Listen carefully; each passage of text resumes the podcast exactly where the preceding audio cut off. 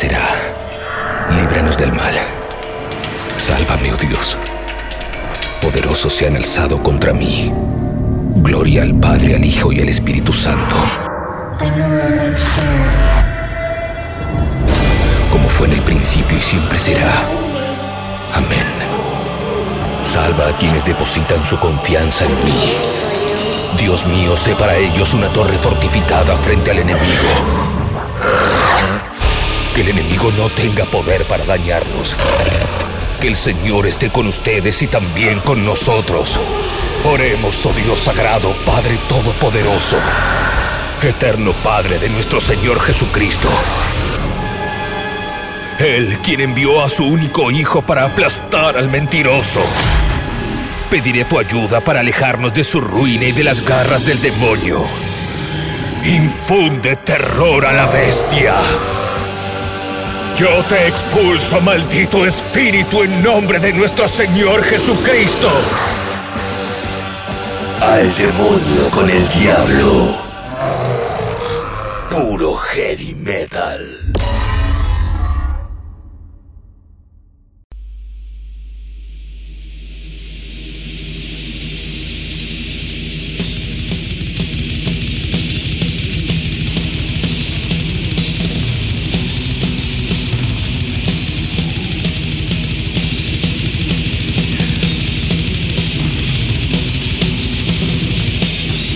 Con la idea de matar a Dios arrancamos un nuevo al demonio con el diablo.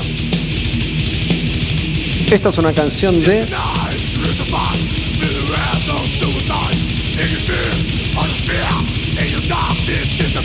Decide. ¿Qué es Decide? ¿Qué significa Decide? Matar a Dios.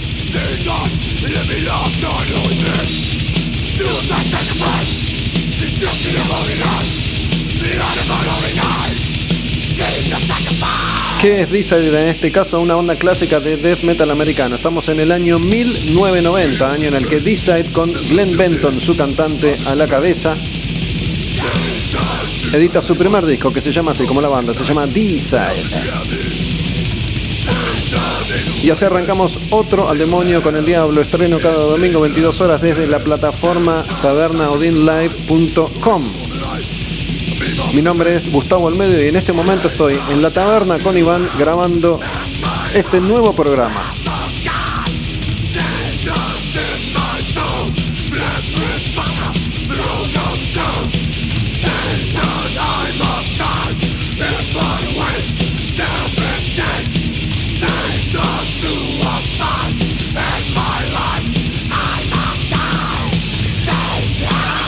Esta canción se llama Sacrificial Suicide, algo así como un suicidio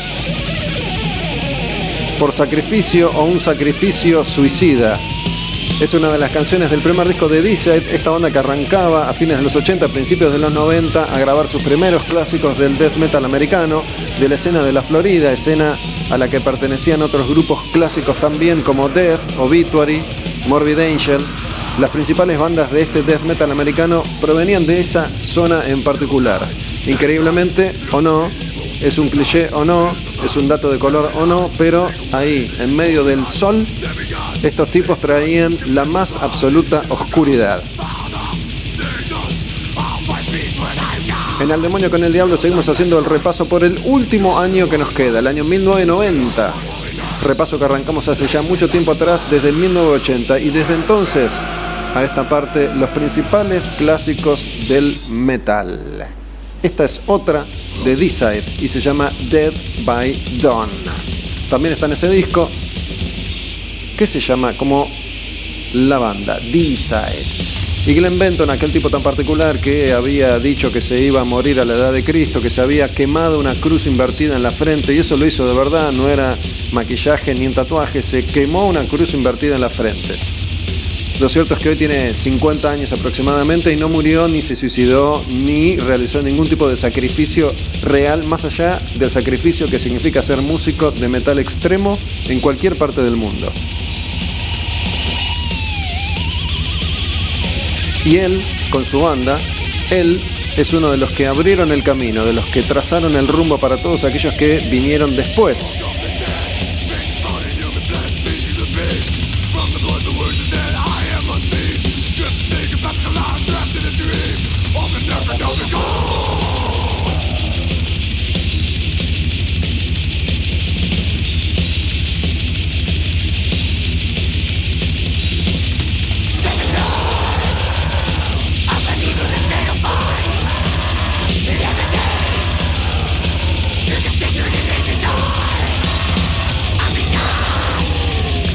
Una de las principales características de este primer D-side, primer D-side, el más primitivo, era justamente la voz de Glenn Benton. Lo que le imprime el espíritu diabólico y satánico a estas canciones es su voz, porque la producción de la banda todavía no estaba a la altura. Si bien tenían ya las canciones, el sonido lo iban a lograr a medida que pasaba el tiempo. Este es el debut, este es el primero de D-side.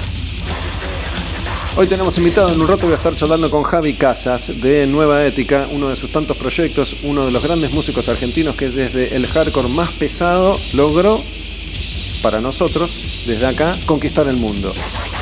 Convirtiéndose además en uno de los principales productores de bandas pesadas de los años 2000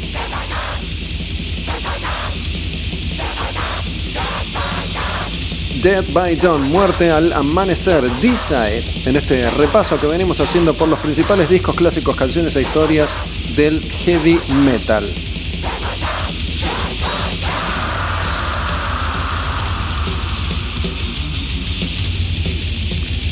La banda que viene a continuación no estaba empezando, sino que todo lo contrario, estaba entrando en esa meseta que le toca atravesar a muchos de los grupos a lo largo de sus propias historias.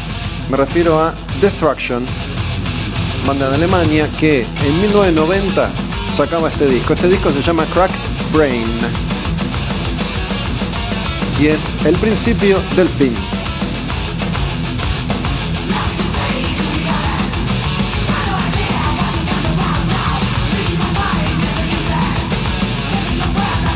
¿Por qué digo esto? Porque Destruction había sido una de esas bandas iniciáticas que habían junto a Creator y Sodom trazado los primeros pasos del thrash metal alemán.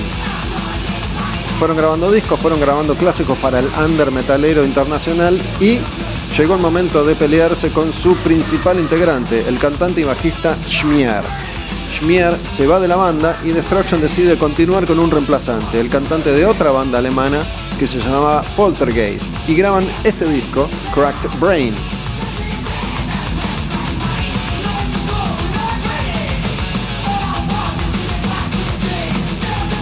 ¿Qué pasó con este disco? Obviamente no funcionó. Porque si hablamos de Under, si hablamos de una marca, la marca en general pasa por sus líderes. En este caso, el líder se fue. Sin el líder, la banda fracasa y se termina por un tiempo.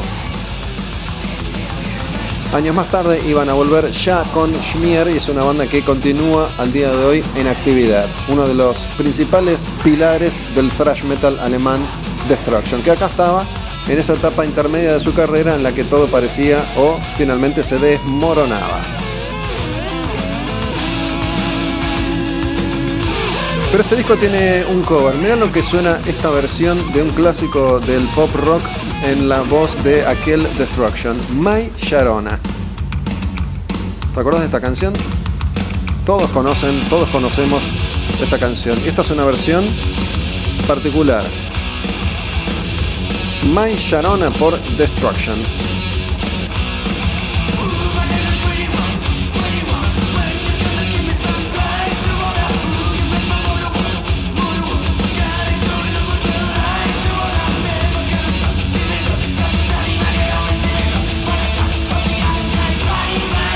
Imagino una charla que pudo haber tenido lugar o no los Destruction en la sala diciendo, che, si grabamos un cover con esta la pegamos seguro. Dale, hicieron My Sharona. El resultado, horrible.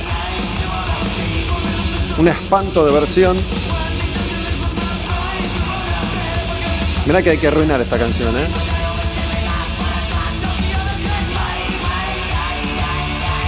Pero bueno, es un dato de color. Simplemente estamos repasando los discos y las canciones del año 1990 y vamos por la D de Destruction.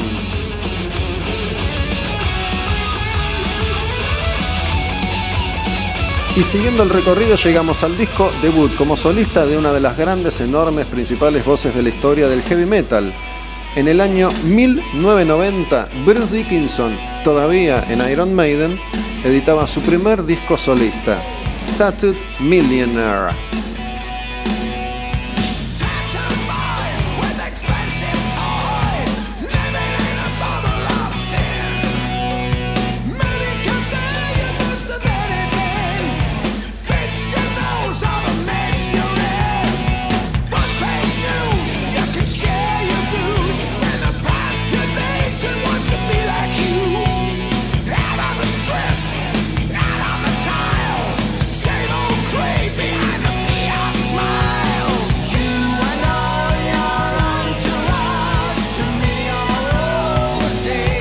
Si bien su voz es reconocible, es un sonido extraño para aquel Bruce Dickinson que en el año 1990 había conquistado el mundo ida y vuelta varias veces con Iron Maiden y Maiden en el 90 estaba en la etapa No Prayer for the Dying.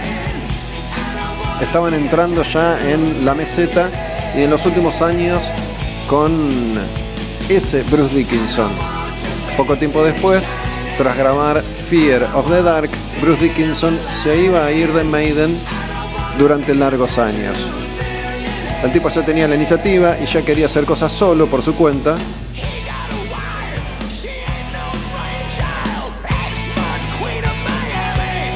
Y grababa este primer disco solista. En este disco toca la guitarra Yannick Gers, que iba a terminar siendo guitarrista de Maiden en aquella etapa y en esta también. Pero bueno, acá hay un cover también. Bruce Dickinson grabó un clásico que se llama All the Young Dudes. Es una canción eh, compuesta, escrita por David Bowie, que grabó el grupo británico Mod the Hopple y fue y es el mayor éxito de Mod the Hopple. Una canción que tal vez hayas escuchado aunque no sepas de quién es.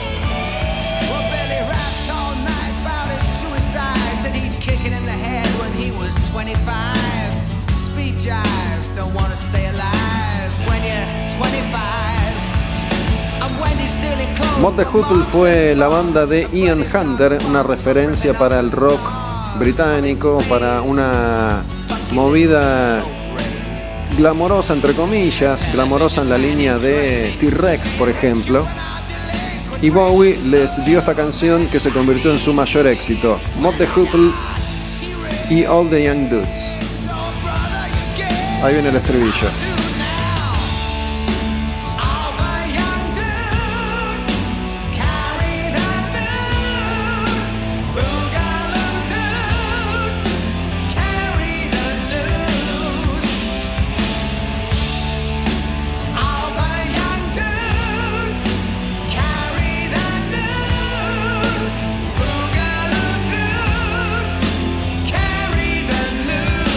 Esta canción es todo un clásico para los británicos, sobre todo para aquellos que como Bruce Dickinson crecieron escuchando estas canciones.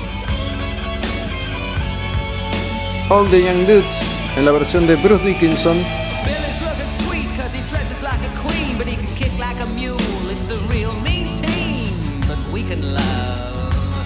y le queda bien a su voz. Tattooed Millionaire, el debut solista de Bruce. Que ya en este primer álbum mostraba intenciones, inquietudes de hacer algo diferente, de alejarse del heavy metal clásico de Maiden. Pero mira la voz de Bruce.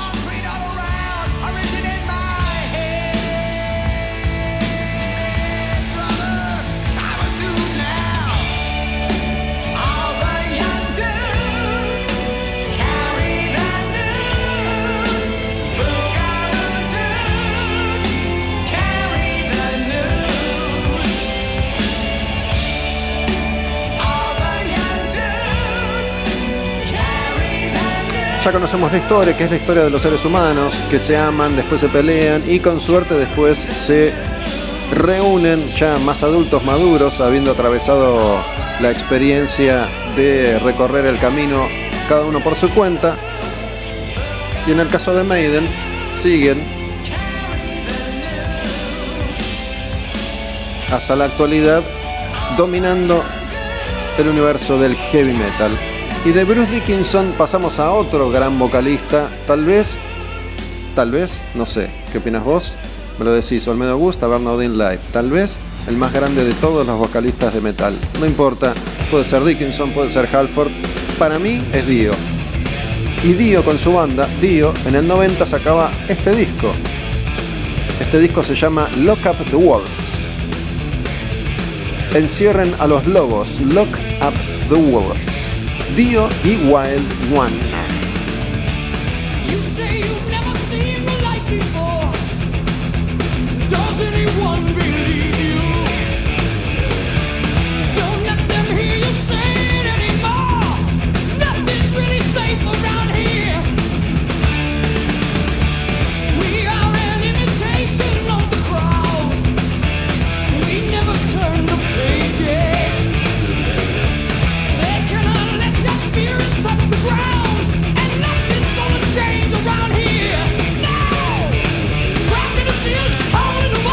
En ese momento Dio estaba también en una meseta, ¿no? Estamos entrando en la década del 90, primer año, década que como ya expliqué una y mil veces empezaba a cambiar las cosas para todos aquellos que en los 80 habían brillado.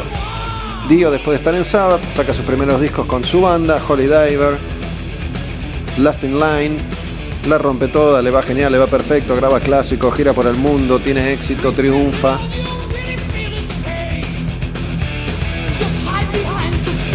Y después, como casi siempre sucede en la historia de la música, llega el momento de experimentar, entre comillas, los primeros sinsabores, los primeros traspiés, los primeros fracasos. Cuando hablamos de fracaso para Dio podemos mencionar en términos siempre comerciales o populares a este Lock Up the Walls. Ese mismo disco para una banda menor puede ser todo un éxito y toda la gloria junta. En el caso de Dio, que estaba acostumbrado a los primeros planos, acá le tocaba empezar a lidiar con la falta de reconocimiento. Sin embargo, ya tenía el nombre de una leyenda y ya tenía un nombre establecido con poder suficiente como para sobrevivir a cualquier terremoto. Lo mismo que Maiden, lo mismo que Bruce Dickinson, lo mismo que Judas, que Halford, que todas aquellas glorias de los 80.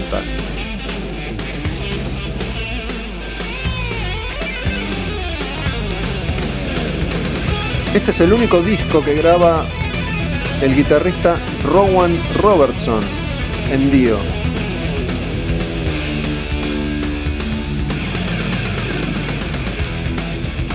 después de la partida del original, Vivian Campbell.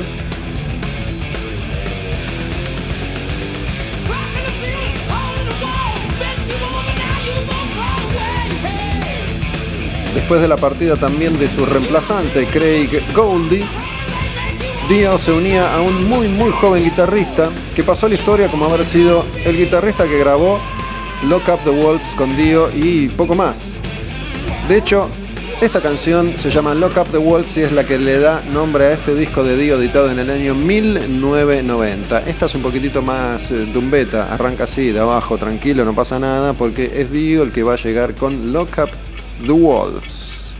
Y ese tic-tac del inicio de ese disco. Podemos decir que de la etapa inicial de Dio, esa etapa que va desde Holy Diver hasta Lock Up the Wolves, este es el disco menos reconocido, el menos querido y menos amado. Pero es un disco de Dio y por eso lo estamos escuchando y por eso lo estamos recordando. ¿Por qué? Porque es la voz de Ronnie James. El uno, el de Rainbow, el de Sabbath, el de Lock Up the Wolves. al demonio con el diablo y un repaso por las canciones, los discos, los artistas de una era. De una época. Y esa voz que va a aparecer en cualquier momento y, y te va a sacudir como siempre, como cada vez que lo escuchas.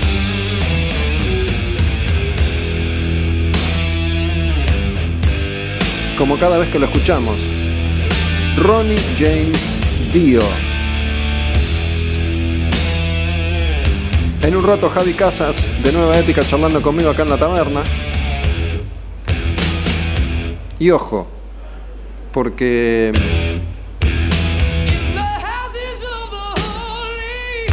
Genial. Esa voz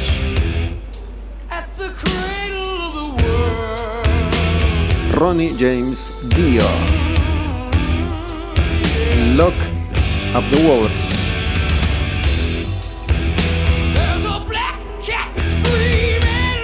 Vamos a entrar a partir de hoy en una nueva etapa de Al Demonio con el Diablo, así como empecé a invitar músicos que no son los músicos que triunfaron en los 80 y en los primeros 90 de la Argentina, no son los clásicos obligatorios en la historia de nuestro heavy metal, por eso acá estuvieron músicos de los antiguos, de Against, de Mato Grosso, hoy Javi Casas, que es veterano pero joven.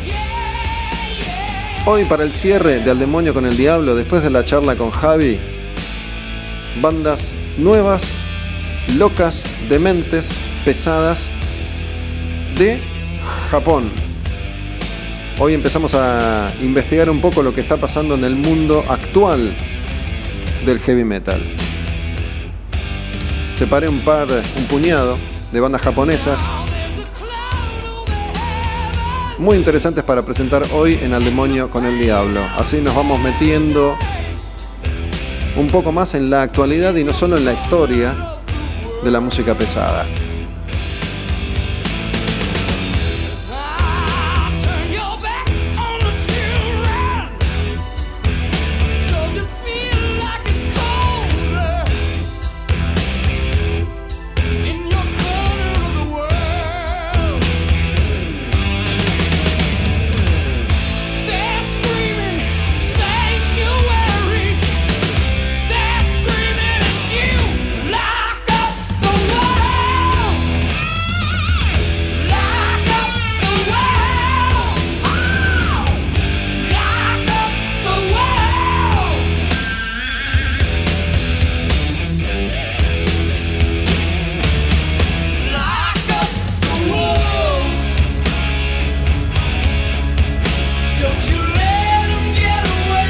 Esta es la canción que más me gusta del disco, se llama, del disco se llama Lock Up the Wolves. Estamos haciendo un repaso por los temas del año 1990 y así como arrancamos con D-Side, esta es la etapa en la que la mayoría de los grupos de death metal clásico empezaban a sacar sus primeros trabajos. Por ejemplo, ahora vamos a escuchar el primer disco de una banda sueca, la más importante de aquella generación y de aquel movimiento, Entombed. En el año 1990 editaba el debut Left Hand Path el clásico sonido sueco. Esa guitarra, esa es la clásica sonida, la clásica guitarra del death metal sueco.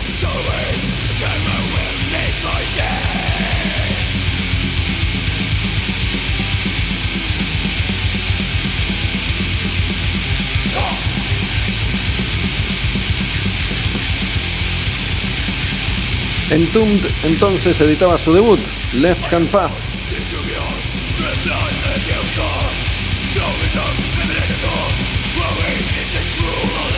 Y como sucedía entonces y durante tanto tiempo, se armaban escenas, se armaban movimientos.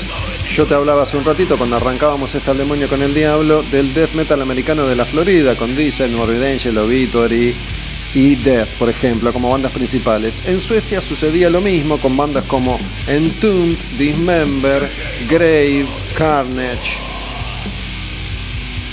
Bandas que tenían algo en común. Además de ser suecas, tenían este sonido. Esa distorsión. Esta canción se llama como en disco, se llama Left Hand Path. Y otra característica que fue también una característica de los primeros 20 o 30 o también incluso 40 años de heavy metal era el arte de tapa y los artistas que diseñaban, dibujaban, armaban esos artes de tapa. En este caso, en el death metal clásico, hubo un dibujante que diseñó las portadas, dibujó las portadas de muchos clásicos del death metal es quien dibujó la tapa de Left Hand Path de Entombed y se, se llama Dan Seagrave. Y tenía un particular estilo para dibujar con detalles mínimos. Dibujos que en la reproducción en CD, porque ya ahí el vinilo casi había dejado de existir, al reproducir esos dibujos, al diseñar esos dibujos, al imprimir esos dibujos en el pequeño formato del CD, no se, apreciaban tanto los detalles, pero era un artista muy minucioso a la hora de armar sus monstruitos. Dan Seagrave hizo tapas para montones de artistas de death metal. Otra de las canciones de este disco debut de Entombed es esta y se llama Drowned. Estamos en el año 90 y el death metal sueco, con su principal referente Entombed.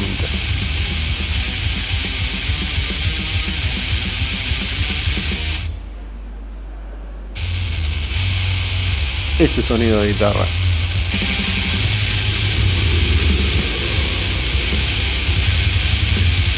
Y las bandas del mundo que ya no se conformaban con tocar thrash metal como Metallica, como Exodus o como Testament, sino que tenían que ir un poco más allá en esto de la búsqueda de lo extremo. En esta época en la que las bandas de black metal de Noruega recién estaban empezando a dar sus primeros pasos, el death metal era lo nuevo en materia de metal extremo y estas sus bandas principales.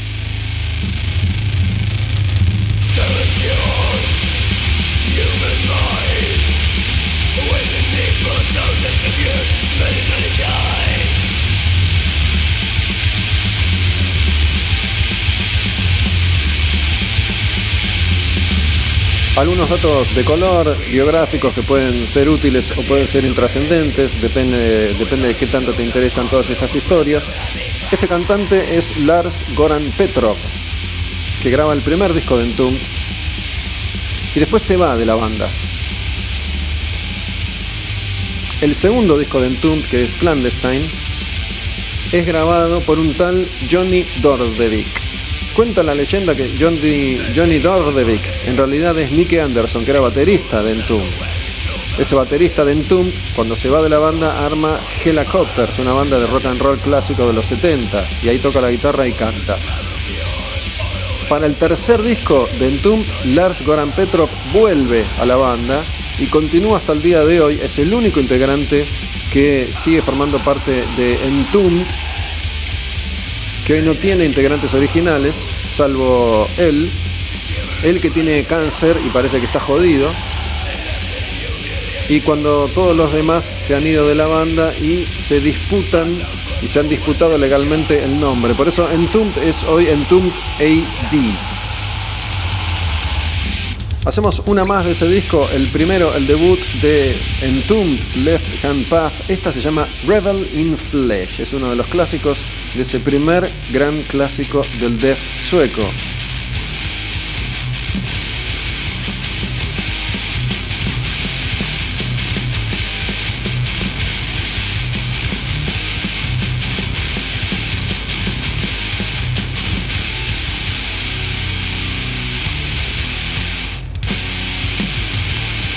Rebel in Flesh.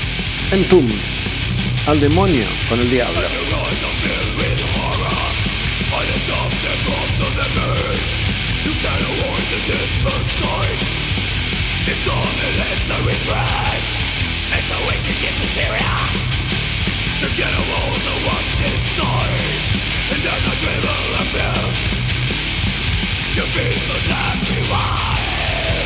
En redes sociales Olmedo Augusto, Berna Odin Live. Los contenidos, como siempre, se estrenan, se suben los domingos a las 10 de la noche en la plataforma de la taberna, tabernaodinlive.com y después pasan también a Spotify, ahí donde pueden escuchar todos los programas cuando quieran. Recuerden, más allá de cuando escuchan este programa en particular, que en febrero la taberna presenta en vivo a Flema, el 20 de febrero se streamea un concierto en vivo de Flema acá en la taberna. Vamos a estar con ellos, vamos a estar presentando ese concierto, charlando con la banda. Pueden conseguir sus entradas en alpogo.com. Flema en vivo en Taberna Odín. 20 de febrero. Las entradas ya están a la venta hace unos días, así que pueden aprovechar y conseguirlas. Y de Entombed nosotros nos vamos a otra banda. Esta se llama Exorder y sacaban en el año 1990 su primer disco. ¿Cómo se llama ese primer disco? Que es este que arranca con esta canción Slaughter in the Vatican. Matanza en el Vaticano, asesinato en el Vaticano, Exorder. Y esta banda pasó a la historia por algo que no tiene que ver con la música. Pasó la historia por algo en particular que ya te voy a contar. Así arranca Slaughter in the Vatican, el primer disco de Exorder del año 1990 y este tema es Death in Vain, muerte en vano. La tapa del disco, podés creer que es un dibujito pedorro, inocente, pero en su momento generó polémica y mm, hasta algún tipo de censura como se llama Matanza en el Vaticano, la tapa del disco muestra de espaldas a dos señores que parecen guardaespaldas de algún mafioso que están arrastrando por los hombros al Papa. A ese señor que manda en el Vaticano. Y el Papa es o será arrastrado a la horca. Por eso lo de Slaughter in the Vatican. Te una pregunta a vos que estás escuchando. A vos que estás acá conmigo, Iván. Esta banda, ¿te vas a acordar a Pantera a vos?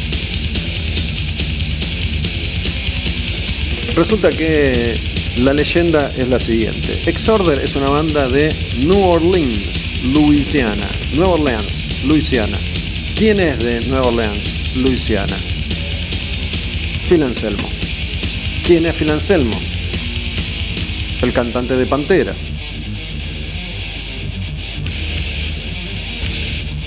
Este es un disco de thrash metal para mí, déjame de joder.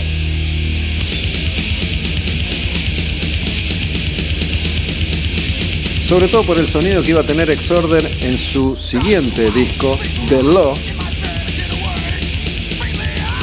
Esta forma de cantar, ojo. Hay algo de Anselmo ahí, ¿no?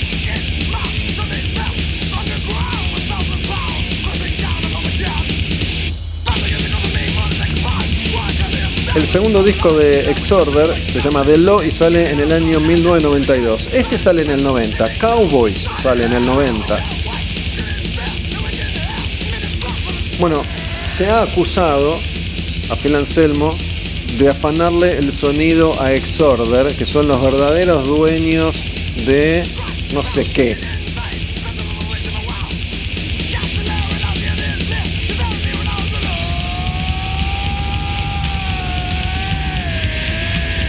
El cantante es Kyle Thomas, que después cantó en otras tantas bandas, algunas mucho más rockeras, como Floodgate, cantó también en Trouble y ha vuelto a Exorder desde hace un tiempo.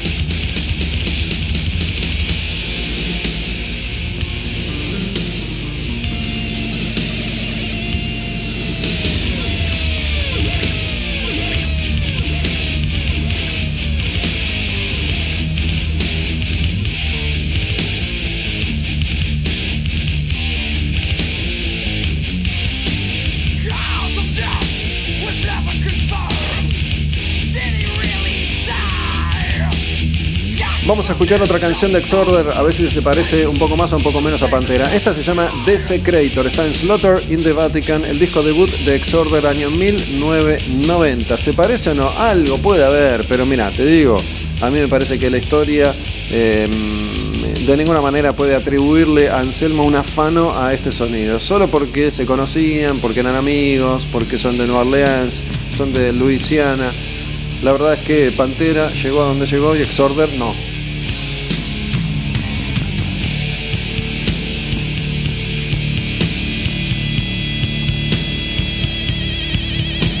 Al demonio con el diablo, año 1990. Seguimos con este repaso por los principales lanzamientos de ese año en particular. Cuando cambiaba la década, ya no estamos más en los 80, que es la edad dorada del heavy metal.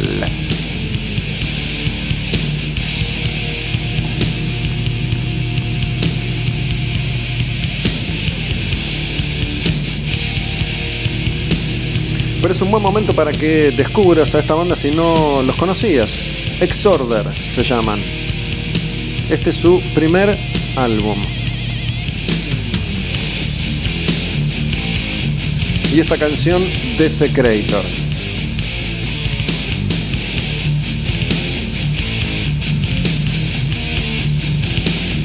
La pregunta es, ¿En qué momento Phil Anselmo le afana el sonido a Exorder? Porque si sacamos cuentas, Cowboys no es el primer disco de Pantera con Phil Anselmo. El primero se llama Power Metal y es del 88, que es un disco más heavy clásico, más Judas Priest. Y en el 90 Exorder edita este y Pantera Cowboys. ¿En qué momento fue Phil Anselmo a visitar a sus amigos de Exorder y les afanó el sonido que Exorder todavía no tenía? En el tema de la voz sí encuentro algún parecido.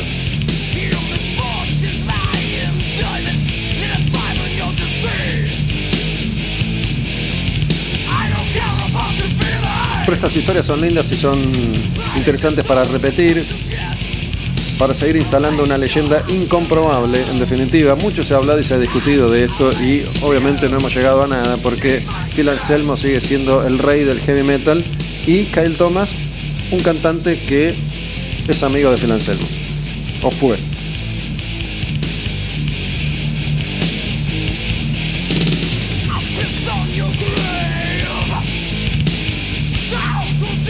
Y mira a dónde vamos a ir ahora, mira a dónde nos lleva el año 1990. Es el año en el que esta banda saca su disco, el principal disco. En el año 1990 aparece Extreme. ¿Se acuerdan de Extreme? Sacan el segundo disco, Extreme 2 Pornography. Año 1990, Extreme en ese momento aparece.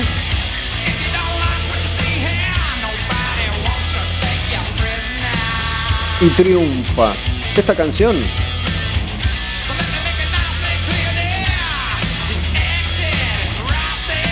se llama Get the Funk Out.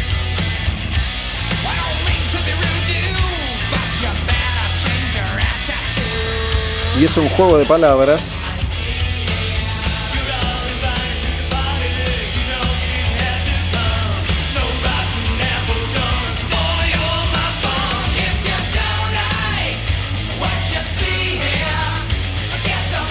Es un juego de palabras que por un lado propone cambiarle el sentido a la frase get the fuck out por el de get the funk out y Extreme tenía ciertas reminiscencias funk que iban a caracterizar el sonido de esa época en el que, por ejemplo, época en la que podías escuchar a los Chili Peppers, alguna cosa de Primus.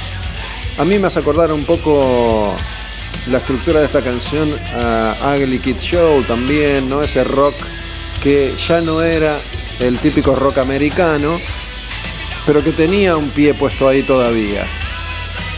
Cuando digo típico rock americano me refiero al sonido de los 80 de bandas como Dokken, como Rat, como Warrant. Extreme, con un guitarrista genial, Nuno Betancourt, aparece en el 90 con este disco y la verdad es que triunfan, tienen muchísimo éxito, sobre todo por una canción, que es la canción que nos va a servir de cierre de esta primera etapa hoy en Al Demonio con el Diablo. Es una canción muy, muy, muy, muy conocida de una época en la que las baladas todavía eran canciones súper importantes para que los grupos pudieran trascender. En el año 1990, Extreme grababa esta, su canción más conocida, canción que seguro vos conocés, aunque por ahí ya hayas olvidado que había una banda que se llamaba Extreme. Gary Cherone, el cantante de este grupo, se fue a Van Halen años más tarde, cuando Van Halen se enemista con Sammy Hagar, llaman a Gary Cherone, que graba un disco solo con Van Halen, Van Halen 3, y es el único disco que fracasó en la historia de Van Halen. No tuvo un solo hit, no pasó nada.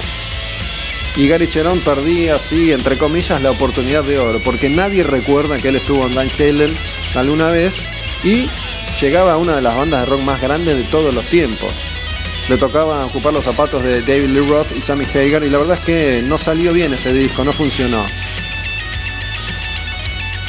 Sammy Hagar después iba a regresar al grupo. Pero vamos a cerrar con esta canción y ya después nos vamos a meter en la charla con Javi Casas. Esta canción es una balada y se llama More Than Words. Y esta es la canción que hace que Extreme explote en todo el mundo y que hoy le permita, ya que la banda volvió hace tiempo atrás, que le permita seguir girando por el universo, girando entre comillas, porque nadie puede girar, tocando More Than Words.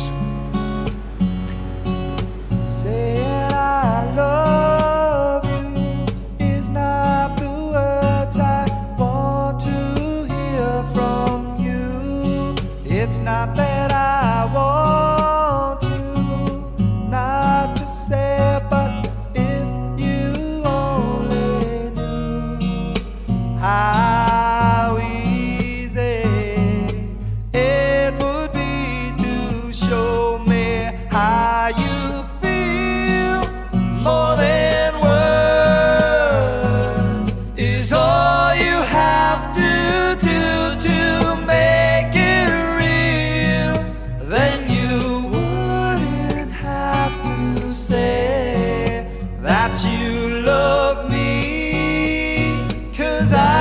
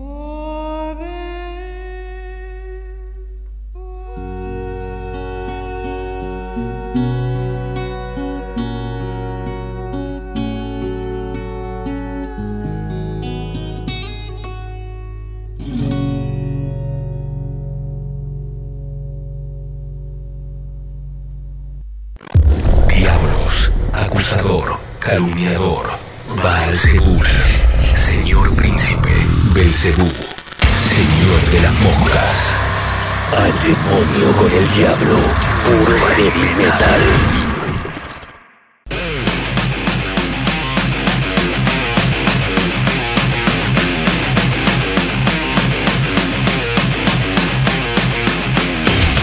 Seguimos en Al Demonio con el Diablo como cada domingo subiendo nuevo material desde la plataforma Taberna Odin Live. Y como en cada programa hay un invitado. Esta vez el invitado es Javi Casas de una banda que se llama Nueva Ética. Y la verdad es que hace un tiempo que estoy tratando de rastrearlo a Javi. Javi además es un productor que tiene mucha experiencia ya en la escena. Nos conocemos hace mucho tiempo, hacía bastante que no nos veíamos. Como sucede habitualmente con los músicos que están viniendo al programa, no solo por la pandemia, sino porque la vida nos ha distanciado. Para aquellos que escuchan habitualmente, religiosamente, semana a semana, cada programa nuevo, el último hasta ahora tuvo un invitado. Ese invitado es Gonzalo Arce, cantante de Mato Grosso, invitarlo a él hizo que me sumergiera nuevamente en este sonido, el sonido del hardcore más heavy de la Argentina.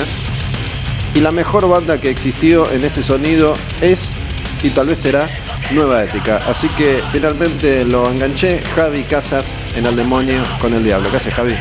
Gus, ¿cómo estás? Feliz, feliz de estar acá en el programa, reviviendo estas viejas canciones, estos nuevos sonidos también de canciones nuevas. Pero bueno, acá listo para para lo que sea. Mira, quería, quería preguntarte esto que veníamos conversando un poquito, ¿no? Y lo, mencioné con Gonzalo, que es el cantante de esta banda Mato Grosso que te, que te comentaba recién. ¿Cómo es que en Argentina cada vez que aparecía algún grupo que asomaba la cabeza y que empezaba a funcionar y que empezaba a tener repercusión y a llevar gente, al par de años se, terminaba diluyendo eso, ¿no? Creo que pasó en su momento con, Nueva Ética, con Denny, con Dar Sangre, con Melian, con varias de las bandas, en este caso del hardcore más pesado, más melódico, pero vos que hace tanto tiempo que venís haciendo esto, digo, en el caso de Nueva Ética en particular, en un momento era como que hace 10 años se iban a comer el mundo. Bueno, está buena esa percepción, o sea, de, de las ganas que uno tiene en determinados momentos. La verdad que nosotros disfrutamos todo lo que hicimos. Eh, hay que ponerlo en el contexto en el que uno vive. Nosotros estamos en, un país que muchas veces no, no ayuda mucho a que este tipo de, de, música, este tipo de sonido prospere. O sea, es complicado pelearla acá, por un montón de factores. Más que nada cuando vos sos, también tenés una línea de, musical y no querés salirte de eso. ¿Entendés? Porque a mí no me interesa tocar esta canción y que aparezca un tipo cantando melódico en el medio o, cambiarle la letra para que tener más éxito, comercial. ¿Me explico? Nosotros cuando planificamos todos estos conjuntos, varios de los que nombraste vos también tuve la suerte de producirlos, pero en el caso de Nueva Ética, nosotros hacíamos y decíamos lo que teníamos ganas y no nos importaba la línea, ¿entendés? Cuando vos querés entrar en, eso, en esos juegos de, querer trascender, hay muchas reglas que tenés que aceptar. Y ahí está en cada músico, en cada artista, en querer romper esas reglas con el proyecto que estás haciendo. Para, porque yo conozco el contexto al que vos haces referencia y es, es, cierto que acá hacer cualquier cosa siempre es un poco más difícil. Depende si lo comparamos con Alemania o con Nigeria, ¿no? Pero bueno, siempre es un poco más difícil que la gran industria que habitualmente consumimos. Ustedes llegaron bastante lejos haciendo lo que hacen, llegaron además en su momento logrando un sonido que nadie en Argentina había logrado todavía, que creo que era una de las principales características de Nueva Ética. Siempre eso fue fundamental para nosotros. Nosotros laburábamos la música y el audio de manera tal de que disco a disco nos fuéramos superando. O sea, nunca nos conformamos con decir, ok, llegamos, no mirábamos al compañero, a la banda al lado, nosotros mirábamos afuera lo que pasaba, teníamos la suerte de girar y de ver qué pasaba, y eso nos daba el hambre de decir tipo, hey, loco, nosotros podemos hacer esto. Entonces, era como, como en el desafío, el ojo, el ojo de tigre, como se dice, de querer autosuperarse constantemente. Y está bueno que por ahí en este caso, por ahí vos estás diciendo un sonido y un audio que se ha logrado pocas veces. Trabajamos demasiado para lograrlo. Bueno, hubo, hubo un momento hace ya varios años atrás en el que Hatebreed, que es una de las bandas de Estados Unidos que, que mayor trascendencia lograron a nivel de reconocimiento popular, ¿no? Después eh, cada uno que escucha música puede decidir artísticamente qué le gusta más o menos. Pero es una banda que en su momento llegó a ser bastante popular para tener un sonido tan heavy, tan pesado, como, como años antes había sido Biohazard, ¿no? que es la banda que asomaba la cabeza entre la variedad de artistas de ese, de ese género que, que existían. Y mm, yo me acuerdo cuando escuché Inquebrantable de, de Nueva Ética, dije, esto está al nivel de Hate- Hatebreed y de las bandas en ese estilo, ¿no? Eh, que, que fue lo que me llamó la atención y, y en su momento nos hemos cruzado, hemos hablado. Pero lo que iba a decir es, para una banda como Nueva Ética, por más que vos te adaptes a, a- a las normas a las que hacías referencia recién, si cambias la letra, nadie te garantiza nada. Digo, Eh, si, si invitas a, a Lali Espósito, por más que consigas que Lali Espósito cante una canción tuya, no te garantiza nada. Entonces, haciendo lo que hacían, llegaron muy lejos. Digo, más allá de que por ahí desde afuera se puede ver cómo uh, estos pibes se están comiendo el mundo y tal vez no están así en la intimidad. Eh, lo que decís tiene un toque de verdad, pero también tiene una. puede mirarse de otra manera. A ver. Por ejemplo, no sé, te voy a poner el ejemplo de Animal, cuando empezó. Música dura, música pesada, un sonido renovador, un heavy metal nuevo. Y los pibes lograron algo que pocas bandas lograron, teniendo todo ese mensaje. Entonces, si vos mirás eso, decís tipo, ok, los chabones hicieron algo sin por ahí irse demasiado a un Lali Espósito, como dijiste vos recién, a algo mega comercial. El tema es estar en el momento justo, en el lugar adecuado. Creo que cuando a nosotros nos tocó esa realidad, la música que nosotros tocábamos no tenía muchos artistas de vanguardia a nivel internacional que estuvieran pasando en el momento que pasó el animal. Te puedo nombrar Biohazard, te puedo nombrar Sepultura también ahí en el mejor momento. Entonces había un, un metal comercial, entre comillas. Bueno, yo creo que esa es la gran diferencia. ¿no? Me, me gusta esta, esta charla porque creo que Animal, a diferencia de ustedes, tenía algo a su favor y es que era una banda de heavy metal.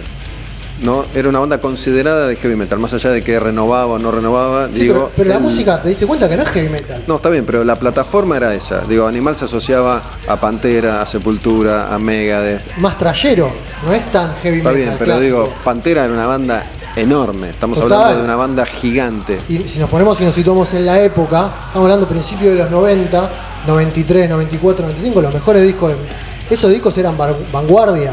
Pero ninguna banda de hardcore en la historia de la humanidad llegó a ese nivel de popularidad. Por eso te digo, hablamos de Hatebreed como el pico de popularidad de una banda en un determinado momento. Pero el techo ese es mucho más bajo que el techo de Pantera o, o de. Sepultura en su momento. Entonces, estamos de acuerdo. eh, creo que el techo de ustedes en ese sentido va mucho más abajo que el de Animal. Animal tiene una plataforma mucho más grande para moverse. Sí, pero también cuando vos, eso, eso está bueno, porque cuando vos estás haciendo los discos y estás proyectando, componiendo, también mirás en perspectiva lo que podés, a dónde podés expandir. Porque el horizonte, de repente, si vos ves, che, loco, si nosotros vamos más para este lado, podemos abrir un mercado que no sabés lo que puede pasar. Ahora, obviamente, situado en el lugar que estábamos nosotros, en la época que estábamos nosotros, mirando que, como decís vos, Hatebreed era lo más grande que había, y sí, la verdad que sí, era mucho más bajo el techo, porque no eran los 90 que tenías un sonido pantera, un sonido eh, biohazard sonando sepultura, o sea, bandas de estadio, de cancha de fútbol. Pero a su vez, creo que a diferencia de una banda argentina que decide tocar heavy metal, el hardcore tiene una comunidad internacional muy desarrollada que te puede permitir a vos, tal vez, girar por el mundo, algo que para una banda de heavy metal es imposible, ¿no? Esta, esta cadena de amistad, entre comillas, Es una que existe. comunidad, el hardcore es una comunidad que existe worldwide, como le dicen, es así en realidad. Y en un comienzo es como muy de colaborar, ayudar y dar una mano al colega, entre comillas, pero también tiene, eso también tiene un, techo. Después llega, llega un momento en el cual vos, si querés seguir haciéndolo, necesitas mejores estructuras, mejores mejor todo, porque tampoco podés ir por el mundo con una, con una mochilita de camping y tu guitarra eléctrica. Porque llega un momento en el cual ese se te agota. La, hace- anécdota. Sí, sí, es lo que hace Boom Boom Kid hace 35 años, ¿no? Que, él va con un charango y da la vuelta al mundo una y otra vez y no, no tiene mayores exigencias que la de llevar el charango. Me parece un crack. ¿Qué querés que te diga? Porque seguramente no va ni en limusina ni en cinco estrellas. No, debe dormir en su bolsa de dormir. Y el chabón debe ser el artista que más toca de la Argentina. O sea, yo aplaudo esas cosas. Se sale del sistema, se sale, hace lo que quiere. Eh, por ahí no es la música que a mí más me gusta, pero es para aplaudirlo.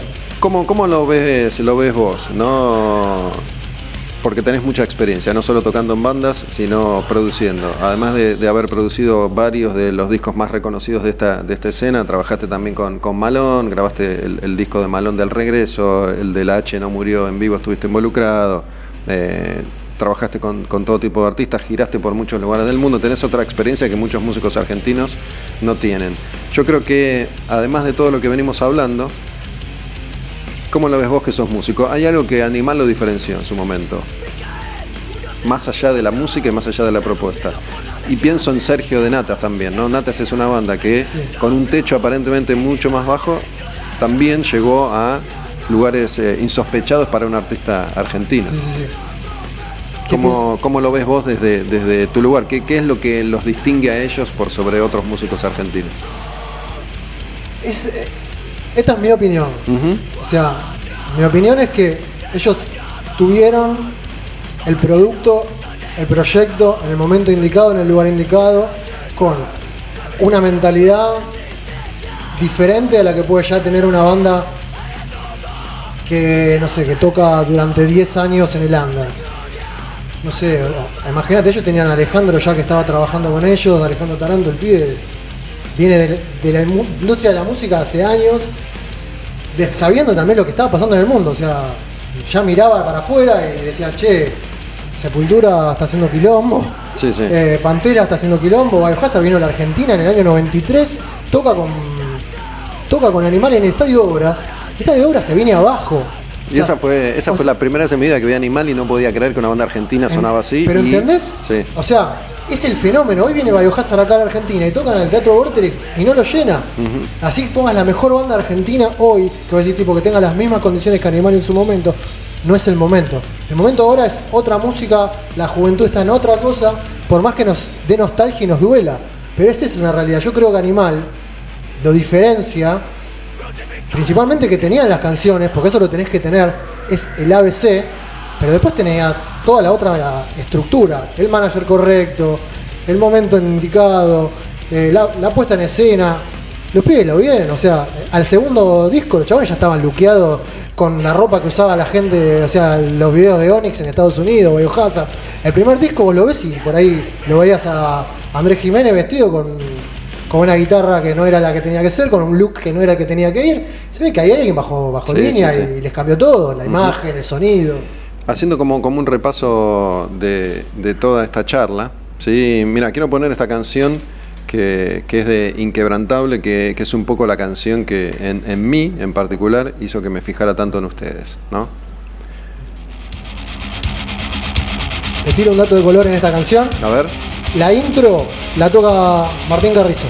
¿Esto? esta batería. Esta batería es Martín Carrizo el que está tocando. Martín Carrezo, que fue de hecho baterista de Animal, Cerati, el Indio. Exactamente. No, iba a decir, haciendo, haciendo un repaso, a ver si entiendo bien, en un momento, digo, ustedes llegaron hasta donde podía llegar una banda de sus características y después era seguir bancando esto. Bueno, me voy a Europa con la mochilita y si tengo que dormir en el piso, duermo en el piso y si tengo que comer frío, como frío, pero esto funciona así. Y el siguiente paso, no sé si, si va a llegar. Entonces, supongo yo, dijeron, bueno, pará, vamos a hacer esto porque nos gusta, porque tenemos ganas, pero para comer vamos a ir por otro lado y vos nos empezaste a producir grosso. Mirá, un poco lo que vos decís pasa. O sea, nosotros arrancamos la banda, teníamos 18 años. Para que llegáramos a esta etapa que vos estás poniendo ahora, ya teníamos 28, 30. Yo soy de los más chicos y tengo 42. Ahora. Ahora. En ese momento, calculale que esto fue en el 2004, 2005. Eh, ya los pibes, si vos te pones a pensar, llega un momento que tenés novia, tenés hijos, la- un laburo estable. Sí. Salir de tour es decir chao. O sea, quiero que se entienda. Nosotros como bandas en Argentina no entendemos el concepto de tour. El concepto de tour pensamos que nos vamos a Rosario, Córdoba y nos fuimos de tour. No. Irse de tour es irse tres meses de gira, no ves a nadie. Esos son los tours en Europa, en Estados Unidos, en Japón, en todos los lugares que fuimos. Nosotros nos íbamos tres meses. Bueno, yo creo que eso, digo, más allá de todo lo que venimos conversando, es algo que algunos artistas dicen, ese sacrificio yo lo voy a hacer. Yo creo que. Animal dijo, ese sacrificio lo voy a hacer. Me tengo que ir tres meses, me voy tres meses. Nosotros- Se- Sepultura dijo, lo tengo que hacer cinco años, lo hago cinco años. Da, da frutos. Nosotros en el DVD que te regalé, hay una parte que contamos, en YouTube está, por ahí lo buscan y lo encuentran. Hay una parte que contamos, que decimos, tipo, irse de tour no es para cualquiera. Porque en esos tres meses que yo te estoy diciendo pasa la vida acá en Buenos Aires. Y la vida significa la continuidad laboral en un lugar que te va a dar estabilidad en el futuro, tu novia que si empezaste hace poquito tenés miedo que se te vaya con otro, eh, o, o que la extrañás, o lo que fuese. Y nosotros en ese momento era, nos miramos a la cara a los seis y nos decíamos, nos vamos de tour en agosto y nos chupan huevos, si, si tu mamá no te deja, si tu novia no tiene ganas. Y como dijiste, al principio era, nosotros el tour de 2003, hicimos, hicimos tres tours por Europa entre osos que hicimos, hicimos un montón, pero de los tres en Europa, el primero fuimos a dormir, dormíamos tirados en el piso. Al segundo tour ya conseguimos eh, Booking Agency. Nos llevó a Bocado Bookings y nos puso un bondi de gira, nos puso un backline. Que nosotros la primera vez que fuimos no fuimos con backline, no fuimos con nada, íbamos con la guitarra y nos enchufábamos. En el segundo tour ya, ya cambiaban totalmente las prestaciones. Aunque sea mínimo, ya teníamos hotel, poníamos una cama para comer, dos para dormir, una, un plato de comida, nos pagaban 500 euros el show. Hicimos, acá la cuenta, 62 fechas, ¿En cuánto tiempo? En 70 días. 70 días. El primer tour, ¿eh? Y previo a eso estuvimos, estuvimos de gira en Brasil 20 días más. O sea, ¿Y eso por qué, por qué es? ¿Por qué a alguien le paga a una banda de Argentina 500 euros por show para hacer 60 shows? ¿Porque hay una estructura que funciona así? ahí me zarpé, porque no eran todos los shows 500. Había shows que había 100, pero en la semana ligábamos dos de, dos de 500 por él. Está bien, que es un montón para nosotros, es un montón. Es un montón, pero vos pensás. Hoy viví 5 años con 500 euros. Olvídate, pero vos, pero vos pensás lo siguiente. Vos llegás a Europa, tenés que pagar la gasolina, eso lo pagás de los 500 euros que te pagan, ¿no? es? Ah, no, está incluido. Vos tenés que pagar el rental de la van, que pagás mínimo 150 euros por día. Seguís sumando. Eso no te lo dan entonces. No, vos te- ellos te dan, la- te dan las instalaciones, la- te dan todo. Esto lo conseguimos nosotros después de haber ido una, una primera vez y comernos el piso, como dijiste vos. A la segunda vez, ya conseguimos todas una estructura que nos permitía llegar, por ejemplo, no sé, a Frankfurt, nos, nos esperaba la camioneta en el aeropuerto, nos subíamos, nos íbamos a una, a una ciudad cercana a Frankfurt, ahí está todo el backline de ustedes.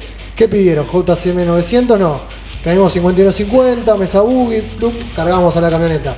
Siguiente ciudad, íbamos, levantábamos todo el, el backline, el backline, no, el, el merch. Teníamos todo el merch ya hecho, hecho no llevábamos nada. Nos dejaban a 5 euros cada remera, nosotros le damos 5 euros, ni siquiera lo teníamos que pagar antemano. Lo pagábamos cuando finalizaba el tour. Era un golazo la estructura.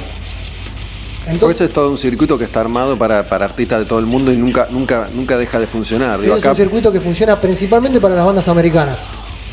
Las bandas americanas que vos ves, porque nosotros decimos, che, esta banda, por ejemplo, no sé, yo toqué una banda llamada Good Clean Fun en el 2001. Los pibes, te juro, metían 400 a 800 personas todas las noches en Europa. Iban tres meses de gira. Sacá la cuenta. Eran pibes de 23 años. Se iban con los bolsillos así. Para ellos era muchísima plata, ¿entendés? Por eso las bandas se sostienen. Hasta la banda más chiquita de pan rock de un barcito de, Sacramento. Va a Europa, hace la diferencia, tocan a los Yankees, son prácticamente semidioses, siempre. Entonces esa estructura que es difícil para una banda sudamericana meterse, está instalada para ese circuito de bandas yankees que yo te acabo de contar. ese, ese circuito te invita a vos, decís, bueno, yo voy con... No, ese circuito Es apare- para ellos.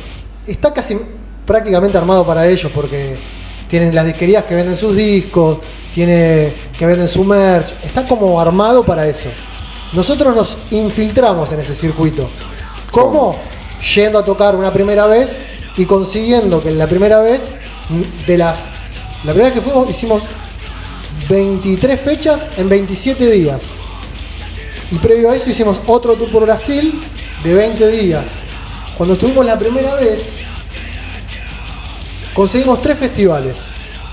Los tres festivales que había que tocar. Porque ahí sabíamos que iban a estar los labels más importantes, los promotores más importantes y el público más importante. Durante las semanas había que tocar como se pudiera, como se pudiera, a veces para 50, a veces para 500, a veces para 1000, porque daba, porque era un festival. ¿Y qué, qué pasaba con, con, lo que ese, ese marco veía en ustedes? ¿no? Porque digo, hablamos de Animal tocando con Biohazard de Bad Religion, nadie sabía que existía una banda que se llamaba Animal, pero salieron esos pibes y todos dijimos, Epa. Hay algo acá. ¿Qué, ¿Qué, pasaba con ustedes cuando tocaban, en las condiciones en las que tocaban? ¿Llamaba la atención? Decían, mirá, mirá, estos argentinos.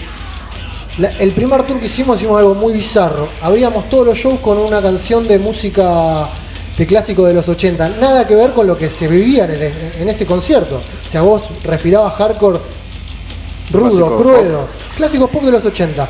Antes que tocara Nueva Ética se ponía eso. En internet si lo pones y qué sé yo, podías engancharte como de repente una canción de Erasure. Ah, no, era, no era siempre la misma. No, iba variando. Como intro. Como intro.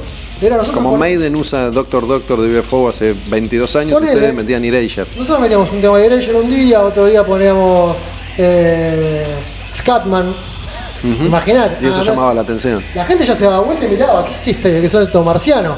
Y después de eso pagábamos y salíamos a tocar y creo que nuestra honestidad de ser, de mostrarnos como argentinos sudamericanos, nosotros, si hay algo que, que, que creo que siempre fuimos fieles, es a nuestra propia identidad. Nunca nos disfrazamos ni de hardcore, ni de metalero, ni de nada. Eh, Mariano, uno de los pibes que cantaba en la banda, fanático de los Rolling Stones, y Flequillo, el chabón sabía tocar así, Flequillo remera de los Rolling. Y la gente yo creo que miraba eso y decía, tipo, ¿y estos marcianos de dónde salieron? Y creo que más o menos la música la ejecutábamos un poquito bien. Creo que, que hay otro detalle que, que, está bueno. Digo, esto que estamos charlando, suponete, quitemos la pandemia de lado, pero ¿funciona hoy en día de la misma manera? Para las bandas americanas funciona. Sí. Para las bandas sudamericanas es muy difícil. Ya no. Ok, no, pero no, bueno, no digo que ya no. la estructura es más o menos la misma. No digo que ya no, ¿eh? digo que es muy difícil. Es muy difícil, ok. Pero lo que digo es. Eh, lo que iba a decir, digo, es. Eh... ¿Por, qué te, ¿Por qué te comento que sí para las bandas americanas? Si vos entrás y mirás los tours que hacen, por ejemplo, no sé, Agnostic Front, Terror, eh, H2O, eh, que son bandas que tienen 30, 40 sí, años de historia. Las agencias que hicieron, hacen los tours de ellos hoy en día en Estados en Europa son las mismas que trabajaron con nosotros. Las mismas. Después de ese, después de ese primer tour. Nosotros logramos llegar a esas agencias con las comodidades, las pagas que, que siguen existiendo, pero no llega un contrato para una banda que está acá tocando. Las oportunidades las tenés que salir a buscar. Eso es una, sí, sí. una clave.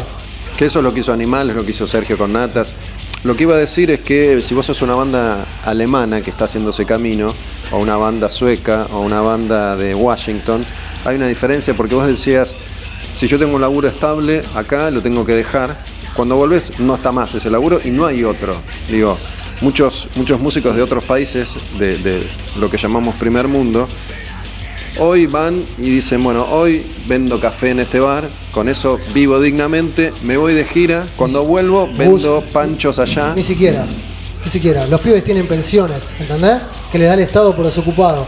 ¿Entendés? Además, bueno. Nosotros sí. íbamos a tocar, eh, los pibes que estábamos en Francia, y todos los pibes que estaban con nosotros, que la tenían nuestra edad, no podíamos creer, estaban equipados hasta las manos. Estaban, tenían todo, una van de la puta madre. Decíamos, ¿y esto? No, nos la dio el gobierno por cultura. Fuimos, nosotros, esto que te voy a contar no lo vas a poder creer. Fuimos a tocar a la península escandinava. Uno de los shows que hicimos, creo que tocamos en Estocolmo, en un lugar, dijimos, wow, estamos en Suecia, la cuna para nosotros, nosotros escuchamos Inflames desde que nacimos, uh -huh. o sea, para nosotros Suecia era como la meca. Y llegábamos a Suecia y decimos, loco, vamos a tocar acá que es terrible. 5 de la tarde no había un alma. 9 de la noche había uno, que era el promotor. Y nosotros tocamos 9 y media. Yo lo encargo al chaval y le digo, flaco, ¿cómo nos vas a pagar? Si no hay nadie. Dijo, no importa si viene gente, esto ya me lo pagó el Estado. Bueno, los Así suecos. funciona.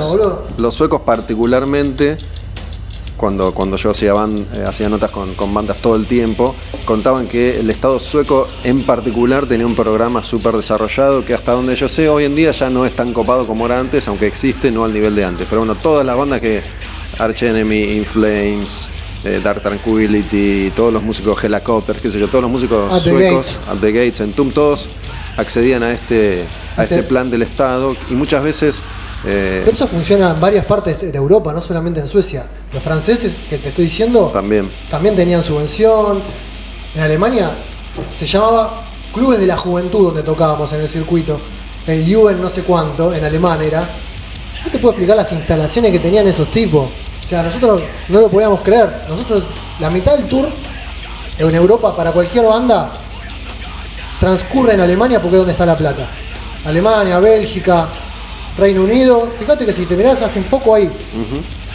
El circuito está tan bien armado que desde la banda más chiquita hasta la banda más grande no necesita más nada. Va ahí y tiene el sonido, las instalaciones para dormir, la comida y la paga. O sea, vos te conviene meter 20 fechas en Alemania que ir a tocar a República Checa, porque tenés que comerte el transporte hasta allá, los peajes, la van, el, el- el miedo que te pase algo en la carretera. ¿Entendés? Entonces, No, además digo, las bandas allá, si, si vas a girar por Europa y sos europeos, todo es mucho más cerca. y aparte Entonces, geográficamente está estratégicamente bien puesto. claro, por ahí, por ahí hasta, hasta podés conservar a tu novia porque vas y venís más rápido. La llevas en la van. Claro. O te va, te va a ver en vivo a todos los shows. En cambio, bueno, acá vos tenías que dejar tu vida abandonada a su suerte y cuando volvías, capaz que en media vida ya no existía. A ver, nosotros siempre lo hicimos y fue así. Yo me, me encontré la vuelta de poder meterme en el estudio, de cada viaje ir y comprarme algo que haya mucho más barato, micrófonos, amplificadores.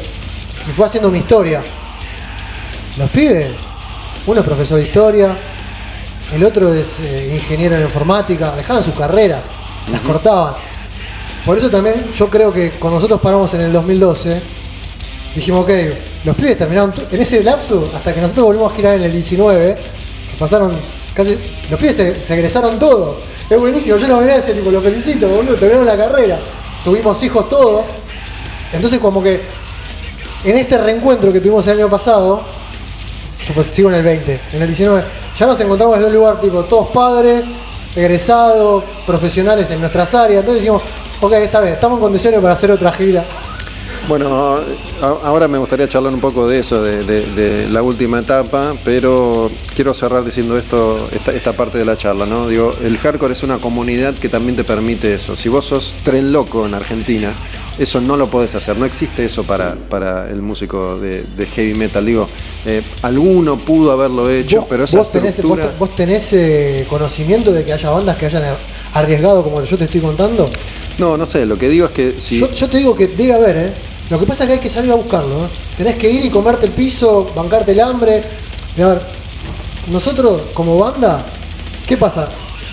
El pensamiento de una banda, chica que recién empieza, y que le está empezando a ir medianamente bien. Para, un detalle, ustedes cantaban en castellano.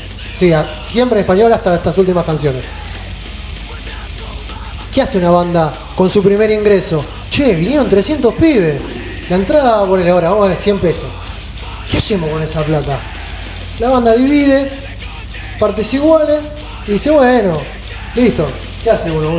Yo me compré, bueno, me com- compré un micrófono para la viola, eh, no sé, yo me compré zapatilla. Nosotros, yo tengo que algo que reconocer a nuestra metodología de laburo fue, nunca repartimos nada. Ni cuando nos fue súper bien, ni cuando nos pagaban por ahí por grabar discos, los sellos internacionales que nos pagaban muy bien. Nosotros todo era inversión, en lo que fuese. DVD, show. Si teníamos un manguito más, le poníamos una luz más al escenario. Teníamos un manguito más, ok, nos vamos de gira a otro lado. Todo siempre se su- subvencionó solo. Por la mentalidad que teníamos de, laburo. Entonces decíamos, ok, hacemos la gira cuando llegó en su momento.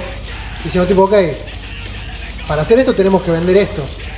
Y conseguíamos la manera de, de que esos discos se financiaran solos, esos viajes se financiaran solos. Y bueno, así, así organizamos la banda y nos funcionó. Sabes que quería escuchar un- una, una canción de autocontrol que fue. Creo que con esa banda te, te conocí. Digo, es la primera banda que, que recuerdo que vos tenías. Te dije, me hiciste una nota en el 95. Sí, me acuerdo, me acuerdo. Yo laburaba en el C de Clarín y mm, en el 95 fue, hice una nota sobre Straight Edge en Argentina Sí, y en ese momento existía ya autocontrol. Sí. Ahí tenías esa banda. sí. Ese- esa grabación la hice con, la hice con Gaby Ruiz Díaz. Ah, Ahí mirá. fue mi primera experiencia en estudio y la verdad que Gaby me ayudó un montón. Esto es eh, autocontrol. Sí, Gaby Ruiz Díaz, que justo falleció hace, hace unos días atrás. La verdad que me remonto a una época de mucha experimentación, de aprendizaje, de, yo creo que, que de todo se saca algo positivo. Yo creo que acá aprendí un poco la- el oficio de entrar al estudio, de poner los micrófonos. ¿Y esto fue en el 95 también? esto se grabó en el 95 en la sala eh, ¿De Catupecu? de Catupecu, De en Villaluro. Catupecu recién arrancaba, no es que era el Catupecu que fue siete Catupecu, años después. Ca- Catupecu no se conocía. Cuando yo fui al estudio no sabía ni lo que era. Claro. Recuerdo que Gaby me dice, mi banda se llama Catupecu Machu. Yo lo miré como ¿Y diciendo. dónde lo conocías a Gaby vos? No, es así. Nosotros llegamos a- al estudio ese, la sala, porque se hace un compilado de hardcore que se llama Nuevas Generaciones. Ese es un cassette que hicieron unos pibes de una banda que llamaba Fuerza Interna y los pibes eran todos de Villaluro. Ah, Ellos financiaban la grabación, financiaban todo, pero se grababa en el estudio que ellos decían. ¿Eran bandas straight? No, no. No. Fuerza Interna era una banda hardcore que inclusive los Catupecu Macho ayudaron mucho en su comienzo. Después, bueno, ellos tuvieron el éxito que tuvieron y a las bandas que no prosperaron demasiado les, per- les perdieron el rastro. Pero eh, llegamos a ese estudio a través de esta gente, que eran amigos de colegas del hardcore. Y bueno, yo entro al estudio y me, me topé con Gaby ahí en la consola y me dice, yo soy Gaby, tengo una banda, porque él te hablaba del proyecto. Y bueno, ahí vi como él con su Maki, su cinta 16, empezó a hacer todas las primeras cosas para, para gestar la canción. Yo no tenía idea cómo se hacía. Eso fue lo primero que vos viste ahí, que esto me gusta. Cuando vi que prendió las cosas y empezaron a subir, dije, wow, loco, yo quiero manejar esto. Aunque sea entenderlo. ¿Cuántos años tenía? ¿15 años? ¿Cuántos años tenía? vos? 14, 15. Digo, esa nota, para los que no saben, Straight Edge es, es un movimiento que surge dentro del hardcore también, que tiene que ver con una filosofía de vida que puede incluir varias cosas, ¿no? No drogarse, no tomar alcohol, eh, distintas maneras de ver las relaciones sexuales, eh, ser promiscuidad, el- los abusos, los excesos, eh, bueno, como dijiste vos. El vegetarianismo, veganismo. Sí. ¿Vos seguís en esa línea hoy Yo en día? sí, sí, sí, sí, sí, siempre. ¿Sos vegano? Soy vegano. ¿Desde Soy- entonces Desde entonces, desde entonces, desde el año 95 que soy vegano. Disfruto este momento de auge veganismo porque puedo comer en todos lados, antes no podía comer en ninguno. Así que, bueno, esta canción que estamos escuchando habla un poco de vegetarianismo, se llama Piedad. Y es una canción que está en un compilado hardcore que se llama Hardcore Asunto Nuestro, del sello Frostbite. Es una de las primeras grabaciones de una banda straight edge en Argentina. Bueno, Frostbite fue un sello clave en el desarrollo de, de lo que fue el hardcore en esa época, ¿no? Sí, fue de los dos sellos más importantes. Mentes Abiertas y Frostbite fueron. Mentes Abiertas era el de Dag. Mentes Abiertas es de los chicos de DAS con Cristian. Son tres personas. Y Frostbite era Rodrigo. Rodrigo Ibáñez. Que bueno, Rodrigo hizo unos lanzamientos buenísimos. Sacó NDI, sacó, bueno, Fan People. Los dos primeros de Fan People son de Rodrigo. La verdad que. Buenos lanzamientos. Me acuerdo y, y, siempre recuerdo esa nota que hicimos una. Yo, yo convoqué a la mayor cantidad de, de hardcore straight edge que, que pude conocer en ese momento. Me Hicimos, acuerdo que me llamaste al de línea de mi casa, mirá. Sí, sí, no había celular. Sí, me no había celular, no había nada. Nos juntamos todos en, en el Parque Sarmiento para hacer las fotos. La puerta del Parque Y Sarmiento. después yo fui hablando con, con ustedes y, y fui a ver un show en algún lugar que no me acuerdo ni quién tocó. Eh, creo que quedaba en la 9 de julio, no sé si te acordás de algún lugar. Teatro del Plata. Teatro del Plata. Eh, emblemático lugar. Hicieron muchos recitales de hardcore, metal. Recuerdo los primeros de Raíz en, Teatro del Plata. Sí, Bueno, y me acuerdo esto de- del símbolo straight, que es la X en, en el dorso de la mano, Sí. ¿no? Que eran símbolos que identificaban a esa tribu que en, en ese momento era algo bastante nuevo, era completamente nuevo en la Argentina. Sí, en realidad es como todo, ¿viste? Es una etapa en la cual el símbolo, el símbolo no deja de ser algo material, lo importante es lo que, lo que lleva en sí la, la filosofía. O sea, ¿Cómo pa- había llegado vos a eso? ¿Por el hardcore? Por el hardcore, sí, sí, sí. En el comienzo de los 90, cuando empieza el hardcore a, a crecer y a, y a tomar mayor preponderancia, eh, nada, en esa época existía como hardcore positivo, una cosa. esa- así inició el straight edge, no existía como la palabra straight edge. Si bien División Autista, que está en la Invasión 88, tiene una canción que se llama Straight Edge, no había mucho conocimiento al respecto. Y la, la referencia siempre es la canción de Minor Threat, La canción de Minor Threat es como. es por como- el nombre. ellos son los que primero, los primeros lo ponen en la cancha, ¿entendés? Como que dicen, bueno, cantan esta canción con todo este mensaje que estábamos hablando ahora. Y la, y la verdad que eh, empieza a generar en esta, en esta juventud, en estas ganas de expresar cosas distintas, o sea, viendo todo lo que la sociedad nos impone, nos da eh, y nos pone como para, para manipularnos básicamente, porque todas las cosas que vos estás, nos mencionaste recién, son manipulaciones a las mentes, a, los, a la juventud. Sabes que hace poco hice una nota sobre Straight justamente con, con el corto, Con Ari, sí. que también estuvo en esa... Sí. Yo de vos me acordaba porque bueno, nos seguimos viendo eventualmente a lo largo de los años. De él no me acordaba que, que había estado también en esa nota y él sigue siendo straight, él es, eh, Él, es- él- Krishna. él hizo la primera banda straight edge de Argentina, llamada Confort Supremo. Eh, allá por el año 91-92. Un montón.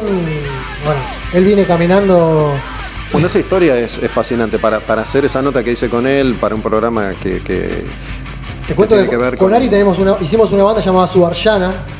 Fue Sí. después. Me acuerdo. eh, como siguiendo un poco el, el Esa camino, línea. esa línea que. más Krishna, ¿no? También. Claro, es más o menos la filosofía de él y nosotros obviamente siempre acompañamos y nos gustaba lo que decía. El mensaje es muy, muy lindo lo que, lo que propone.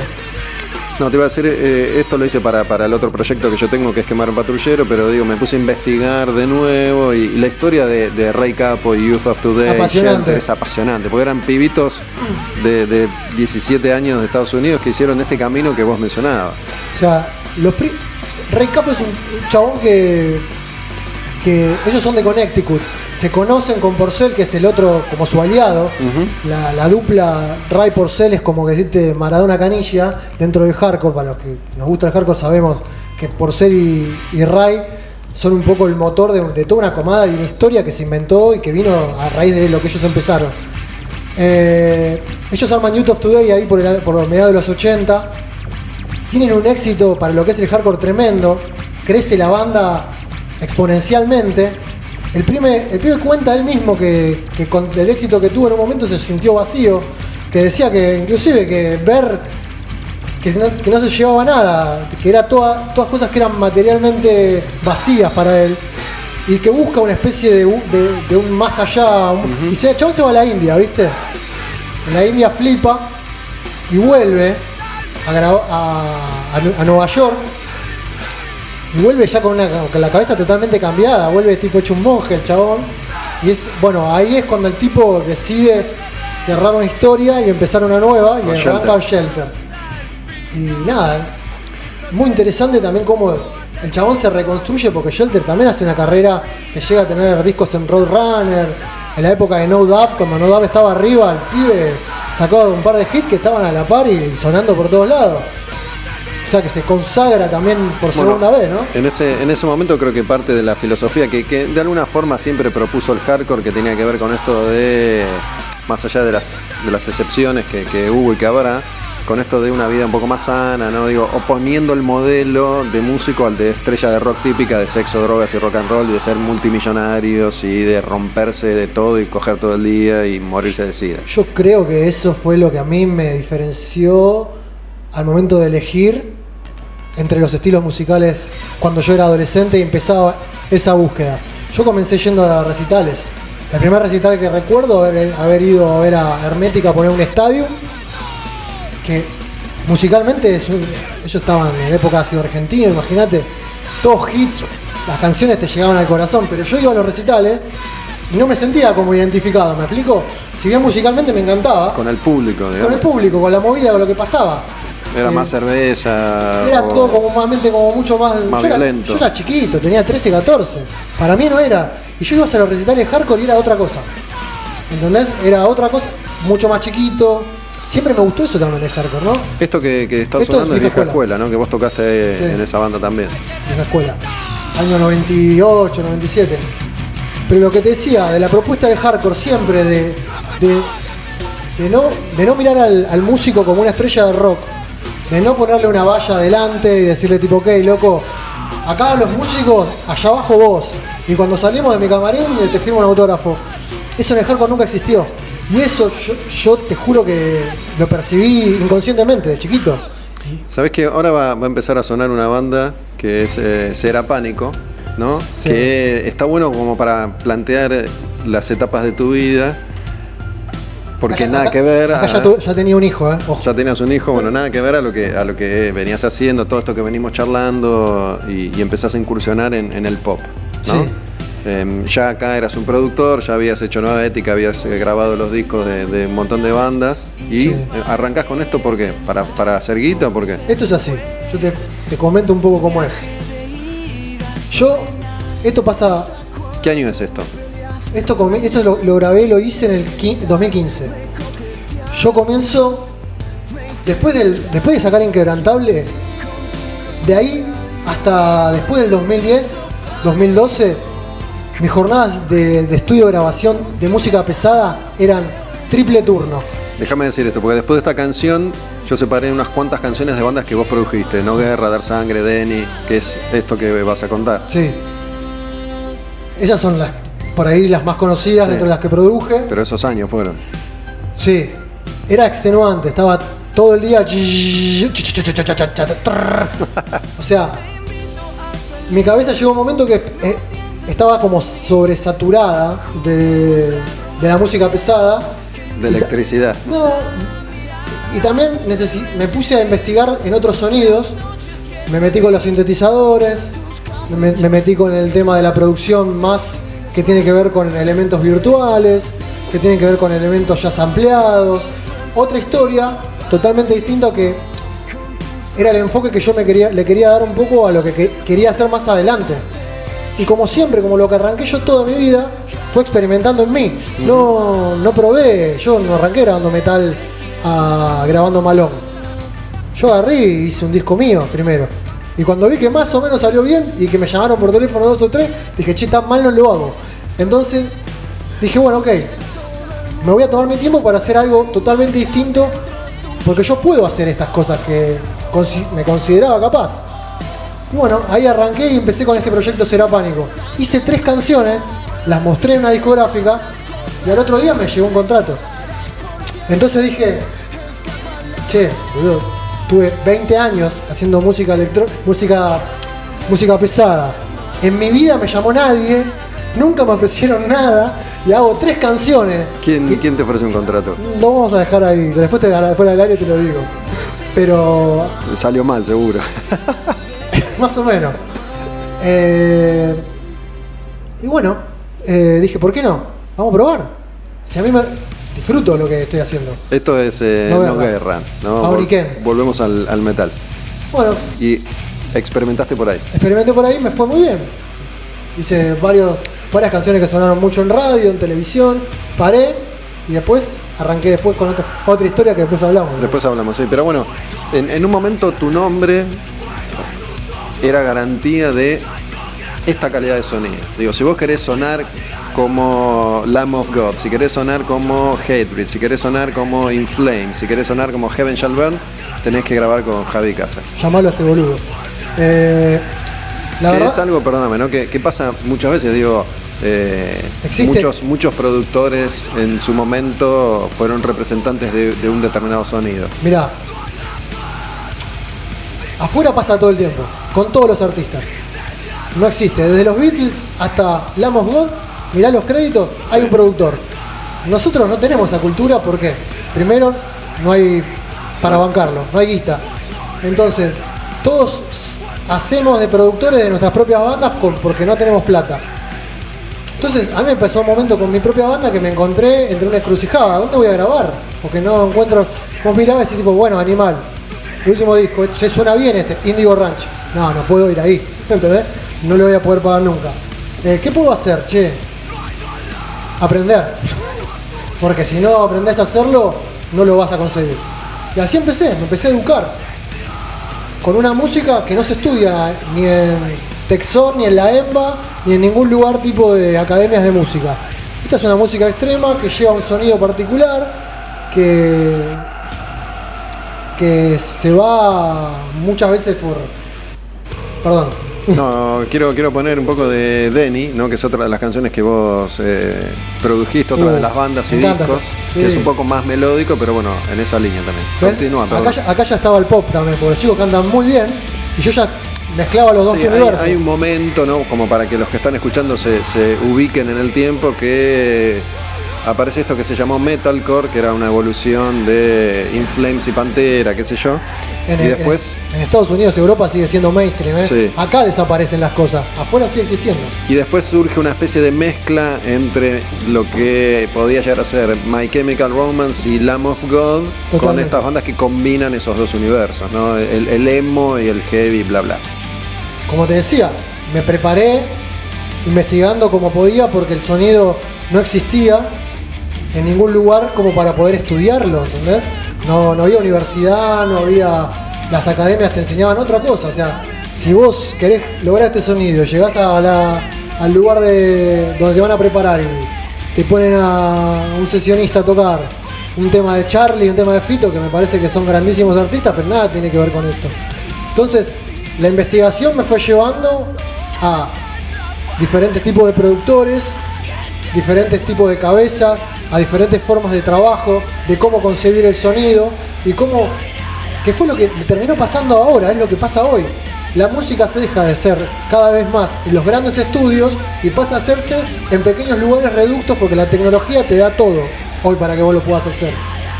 Yo me armé un, espacio muy humilde al principio, me alquilé, un, me alquilé una casa vieja acusticé así como pude, llevé mis placas que iba comprando en los tours que iba haciendo y arranqué. Eh, ¿Cuál fue el, primer disco que grabaste? Dar sangre, un corazón por cada ciudad. Ese fue el primer disco que me pagaron. Dar sangre, mira, vamos a, poner una canción Te amo o, Soledad de Dar sangre. Te amo está buena. Que ese es el primero que grabaste o el primero que dijiste, este quedó bien. No, este es el primero que me pagaron, así que sé que vale. Ok. Bueno, yo me acuerdo en ese momento, yo todavía hacía, hacía tiempos violentos, ¿no? El programa que hice muchísimos años en, rock and pop de heavy metal y aparecían todas estas bandas que decían, bueno, finalmente ya, ya en Argentina tenías que tener cierto nivel, ya no puedes decir, bueno, estoy acá, entonces sueno como el culo. No, por eso te, por eso, cuando yo empiezo a hacer esto y empiezo a ver que más o menos le voy agarrando un poco la mano, o sea, a mí me gustó siempre mucho mi, labor en estudio, no pasar solamente eh, en el sonido del machaque de la guitarra, sino que ir a la, estructura de las canciones. Hablando de eso, estos pibes llegan y tenían claro lo que querían, el sonido que tenían, o vos los ayudás a llegar a esto. No. Yo lo que hice siempre fue juntarme con el músico y decir, a ver, mostrame qué es lo que vos querés. A, desmenuzar ese lenguaje, porque cuando uno llega al estudio de grabación y dice, no, yo quiero que la guitarra suene chon, chon, chon, chon, chon. El ingeniero te mira y te dice, flaco, ¿qué es chon, chon, chon, chon, chon? Vos sabías que. Yo lo entiendo. Yo entiendo que es el chuchunchen, porque diferencio el de Lamos Gold y te diferencio el de. no sé, boludo. ¿Qué, qué, qué querían estos? Y a esto le gustaba mucho a Saleh Dying, le gustaba mucho It Die Today. Entonces me daba cuenta que no podía ser un. No es lo mismo el machaque cuando taladra, por ejemplo, en estas partes, que por ejemplo lo hace Nueva Ética. Es eso que se escucha de ahí es un sintetizador. ¿Ves? Yo ya siempre indagué. O sea, esas cosas las grababa yo. Eso lo hiciste vos. Sí. O sea, yo. Los pibes me dieron todos los riffs de estas canciones, por ejemplo. A mí me llegaron riffs. Y vos armaste las yo canciones. Armé las canciones. Pero bueno, después ellos tenían que. A no ser que hayas grabado todo vos, tenían que, responder. Decirle, bueno, toca esto, toca lo otro, canta esto, canta lo otro. Excelentes músicos. Eso es lo primero que veo. Yo los voy a ver tocar, los iba a ver tocar en la sala y da- me daba cuenta de lo que podía hacer y lo que no. Porque tampoco puedes hacer tanta magia. ¿sí? Sí. hacer, hacer tanta magia. Hoy en día podés hacer lo que quieras. No, está bien, pero después lo pones a ese pibe con una guitarra y no sabe qué hacer en vivo. Lo- me pasó muchas cosas en el estudio, de ver cómo rajaban músicos, porque llegaba el momento en el cual el productor te muestra el resultado y vos decís, tipo, che, pero esto cómo lo toco. Y fíjate. ¿Entendés? Entonces llega un momento que decís, tipo, bueno, ok.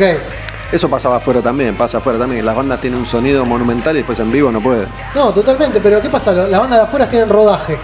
Y el rodaje te da, te da calidad. ¿Qué pasa con, con- sobre todo con las bandas más extremas, ¿no? Ese death metal ultra recontra brutal y técnico que es inhumano, digo, Sí. porque eh, hay cosas que, que en el estudio se hacen que son después imposibles de, de reproducir para un ser humano.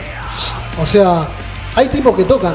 O sea, vos a, no sé, escuchás a los Black Dahlia Murder, los pibes tocan eso. Vos los ves en vivo y lo hacen. Después escuchás a 20 que tratan de hacer eso y por ahí lo hace, un, lo hizo un chabón programando una computadora. Y el sonido y los samplers y toda la tecnología que tenés es tan bueno que pasa, ¿entendés? Esta banda que, que es Plan 4 también la produjiste vos, este disco en mil pedazos. Hace, hace un tiempo estuvo Canario acá justamente hablando de esta etapa del grupo. Y este disco lo produjiste vos. ¿no? Eh, ahí ya tenías una banda más armada, con más experiencia. Yo siempre digo lo mismo, cuando vos tenés, cuando vos tenés jugadores que juegan bien, es fácil ganar los partidos. Pero también eh, ahí ya te tenés que enfocar 100% en la canción. Y Canario que tiene la voz de siete tipos juntos. Canarios, si no es el mejor performance que tenemos en Argentina, está ahí. O sea, Canario tiene la posibilidad de hacer una voz, un gutural agudo, un gutural grueso, una voz limpia. Yo cuando, cuando vi que el, el terreno de, de su rango de grito abarcaba todo el abanico de posibilidades, le dije, ¿qué más querés hacer? Me dijo, quiero cantar. ¿Vos querés cantar? Y yo lo empecé a hacer cantar. En este disco es, empieza a trabajar Las melodías. las melodías. Es más, la parte que viene ahora, la vamos a escuchar. Esta. ¿Hubo, ¿Hubo algún músico argentino? Porque digo, todo esto está buenísimo, pero siempre se escuchaba antes afuera, ¿no? Che, pará, yo quiero, mirá cómo están haciendo. Digo, ¿algún músico argentino te trajo algo que fue un- un- una creación local? Mirá lo que estoy haciendo, que no lo, no lo hace nadie. No. Que decía, digo, wow, pateaste el tablero. Te voy a decir una cosa que me sorprendió, ¿en serio? ¿En serio? Eh, cuando produjo el nuevo orden mundial de, de Malón, Pongamos una, una canción de, de Malón, eh, que es un disco que produjo Javi también, que fue el regreso de Malón a grabar un Sí. disco. yo llego, yo llego, a- previo a esta, a esta- etapa de este disco, eh, los- previo a la, a la a la grabación del disco, yo me junto con ellos en, en el estudio y tengo un- una montaña de riff. Cuando yo escuché los riffs de, del Tano Romano, la verdad que me quedé, me, quedé porque yo lo veía al chabón y decía tipo, bueno, este chabón no puede, no puede rifear así, ¿entendés? O tipo, tiraba unas bases que yo sinceramente me quedé sorprendido para por la edad del chabón. Eran muy actuales las cosas que tocaban, ¿entendés? Yo pensaba que me iba a tirar una cosa media sabatosa, tipo ya desactualizada, y el chabón lo primero que me tira es un riff del infierno, el infierno de ayer, que lo llama la canción. Que si lo a escuchar, yo me quedé así, con, con la boca abierta, ¿viste? Te pongo yo acá esa, esa canción, se llama El infierno de ayer. Es una de las canciones del nuevo orden mundial de- del disco de Malón. Esta. Me toca ese riff, ¿Vos habías escuchado Malón lo anterior? ¿O Sí, no, no? yo, sí, sí, sí, sí. Yo conocía las canciones, nunca fui muy de, de curtir tanto malón, sí más hermética, pero cuando me toca el momento de trabajar con ellos, yo siempre me, me- como que me inmerso, ¿viste? En el universo de las bandas. Porque ahí tenés a, a un diferente que es Pato Strunz, ¿no? Digo, Sí. un diferente en el sentido que tiene una visión distinta a la mayoría de los músicos, sobre todo de heavy metal en Argentina. Una visión que el resto no tiene y él se encargó de que con Malón pasaran cosas que el Tano o Claudio no hubieran podido hacer. Malón, o sea, yo digo, lo que me pasó a mí, a mí me vino a buscar Pato. Pato. A mí Pato me dijo, che, quiero que hagas el disco nuevo de Malón. Me junto, me junto con los pibes, yo no los conocía, la verdad. Personalmente. personalmente.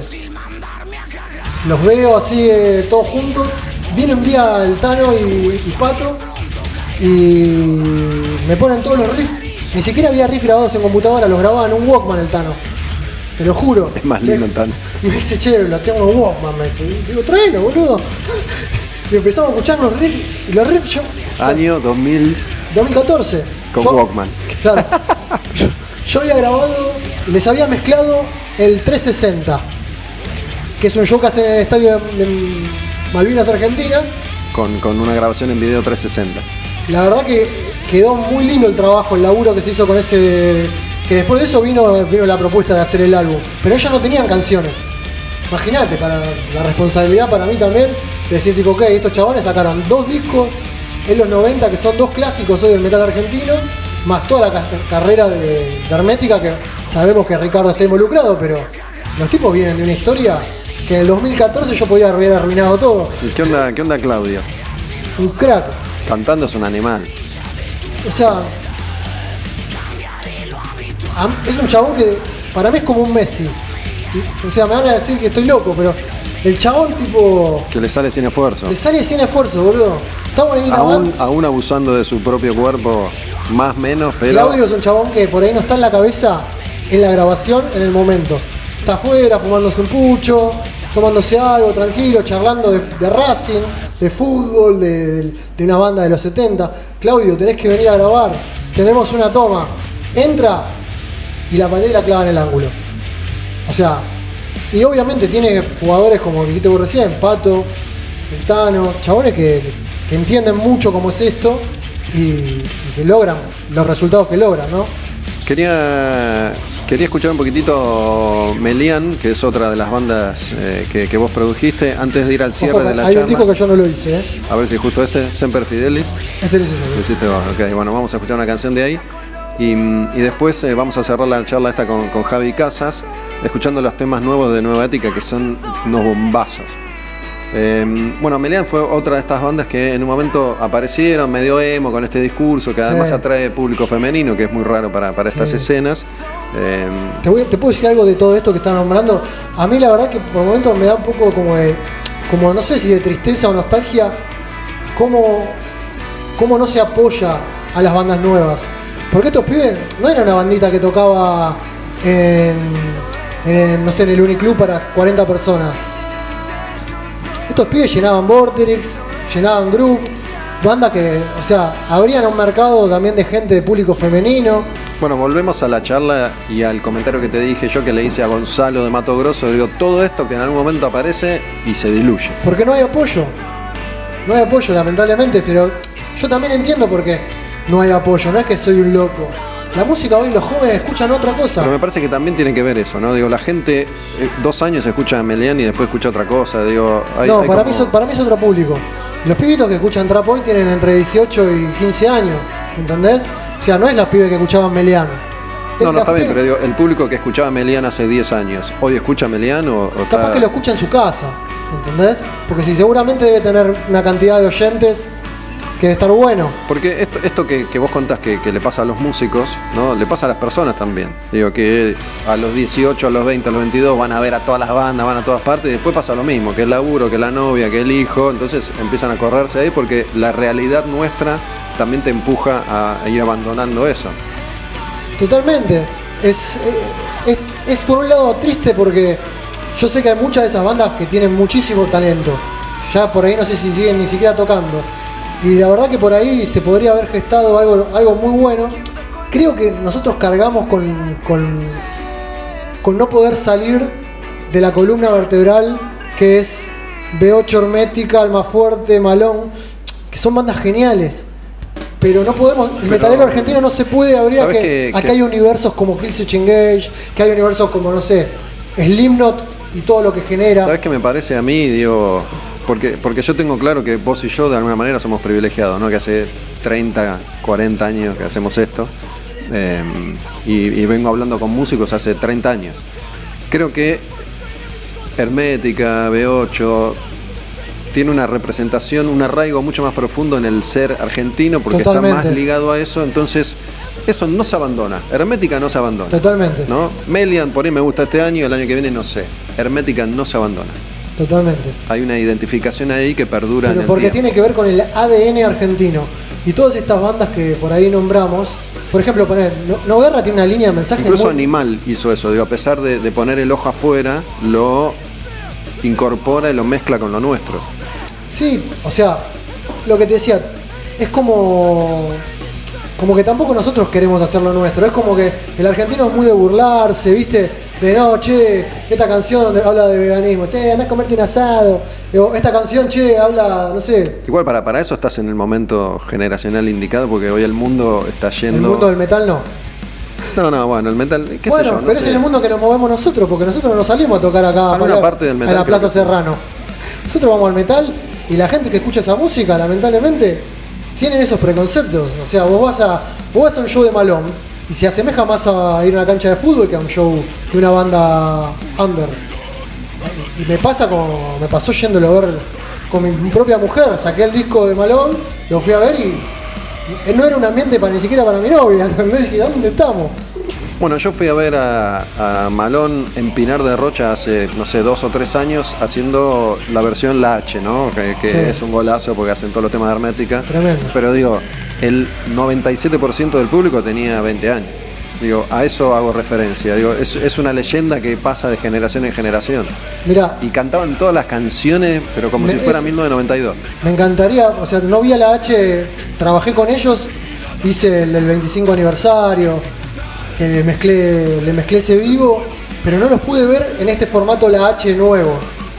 Pero me, me encantaría ver ese fenómeno que decís vos, de, de pibitos cantando las canciones. Pero lo- también es, Ahorita exageré el porcentaje, sería un 80, 80, 20, igual te, 70, te tiro 30. una, ¿cómo, cómo le ganás a Gritando la Blande? No le puedes ganar.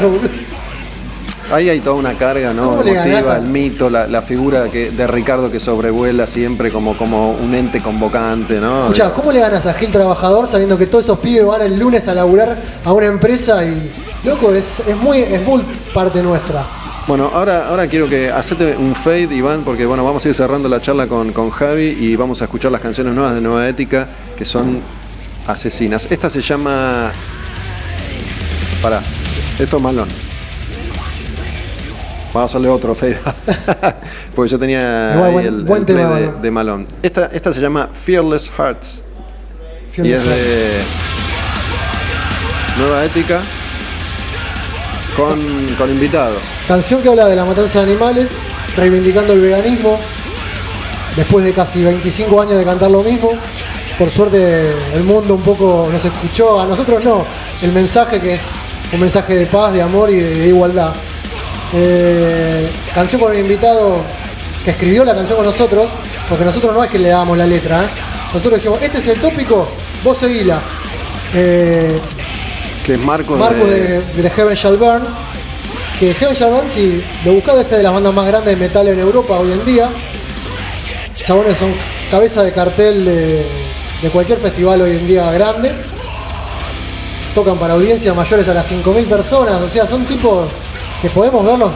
Yo veo los, los shows que dan, los videos que hacen. Digo, che, le voy a escribir a Marcus a ver si quiere participar. No lo conocías. Sí, tocamos mil veces juntos Ah, en. Europa, pero están en otra instancia. Es como que yo le escriba Animal en su mejor momento. Lo más probable es que seguramente Jiménez no me no hubiera ni respondido el mensaje. Me explico, esas cosas también pasan. Y capaz que sí, sí. ¿Entendés a lo que voy? Que hoy el que está arriba no ayuda al que está abajo. Y en la música en general pasa eso, no, no en el metal. Es como que no, no hago un fit con vos, vos no me servís, tenés pocos followers. Che, vos no me servís, tenés pocos views. Es como que la música se transformó en eso. Cuando me tocó escribir a este chabón, el chabón me respondió a los 5 minutos. Me dijo, pasame el tema.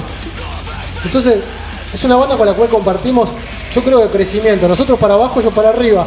Pero los chabones en, Europa explotaron. Los primeros tours de Nueva, Ética, 2003, te hablo, tocábamos en lugares en el, este europeo, tipo Leipzig, República Checa, Polonia, Hungría. Muchos de esos shows compartimos co- escenario con ellos y podíamos lograr una mayor audiencia porque ellos ya eran más conocidos que nosotros. Pero de esa época hasta el día de hoy, los tipos se mantuvieron al lado nuestro y yo los escribí el año pasado y se copó a grabar esta canción. Nosotros en uno de los tours tuvimos un episodio muy feo, nos robaron y los pibes estos se enteraron que a nosotros nos habían afanado la van. Nos robaron la banca con el merch y la recaudación de los últimos shows. Esto que voy a contar es increíble, no me pasó nunca. Al show siguiente, en una ciudad de Alemania, se acercaron estos tres pibes al camarín nos golpearon la puerta Eran de la banda. de la banda. Nos enteramos que nos robaron. Che, ¿qué les pasó? Esto es para ustedes. Sobre 3.000 euros adentro. Un gesto que yo no me lo voy a olvidar jamás. Estos mismos pibes hoy llenan el estadio, hoy cantan con nosotros. Y la verdad que yo aplaudo esa- esa- es- esas actitudes. Me parecen súper nobles y me parece que es lo que tendría que tener esa comunidad del hardcore. Esto, esto lo produjiste vos, lo grabaste vos. Lo produje totalmente yo, sí. A distancia, vos solo estabas en el estudio. Esto voy a contar una incidencia. Grabé todo yo. ¿Tocas todo vos? Todo conté yo. ¿Todos los instrumentos? Sí. Menos la voz de Marcus y Pero la voz voz de Marcus y los chicos. Bueno, esta, esta se llama Fearless Hearts, es una de las canciones nuevas de, Nueva Ética que, que vienen en este formato con, con invitados. Vamos a escuchar otra que se llama Believer of the Truth y en este caso el invitado es Carl de, de Earth Crisis, ¿no? Exactamente. Creyente de la verdad o por siempre de la verdad, no sé. Ya la versión en español estamos manteniendo mi verdad, la estamos conversando todavía. Que bueno, es una de esas bandas que también, ¿no? Creo que es de las primeras bandas antes de Hatred que logra ese sonido bien metalero, hardcore, re pesado. Ellos quiebran un poco el, el juego también porque ellos directamente van al metal, no que juegan con el metal. Graban un disco que se llama Destroy the Machine en el año 94, que cambia las reglas porque el metal, ellos tienen actitud de una banda hardcore, pero tocan metal. Con una línea de mensaje, veganismo, straight edge.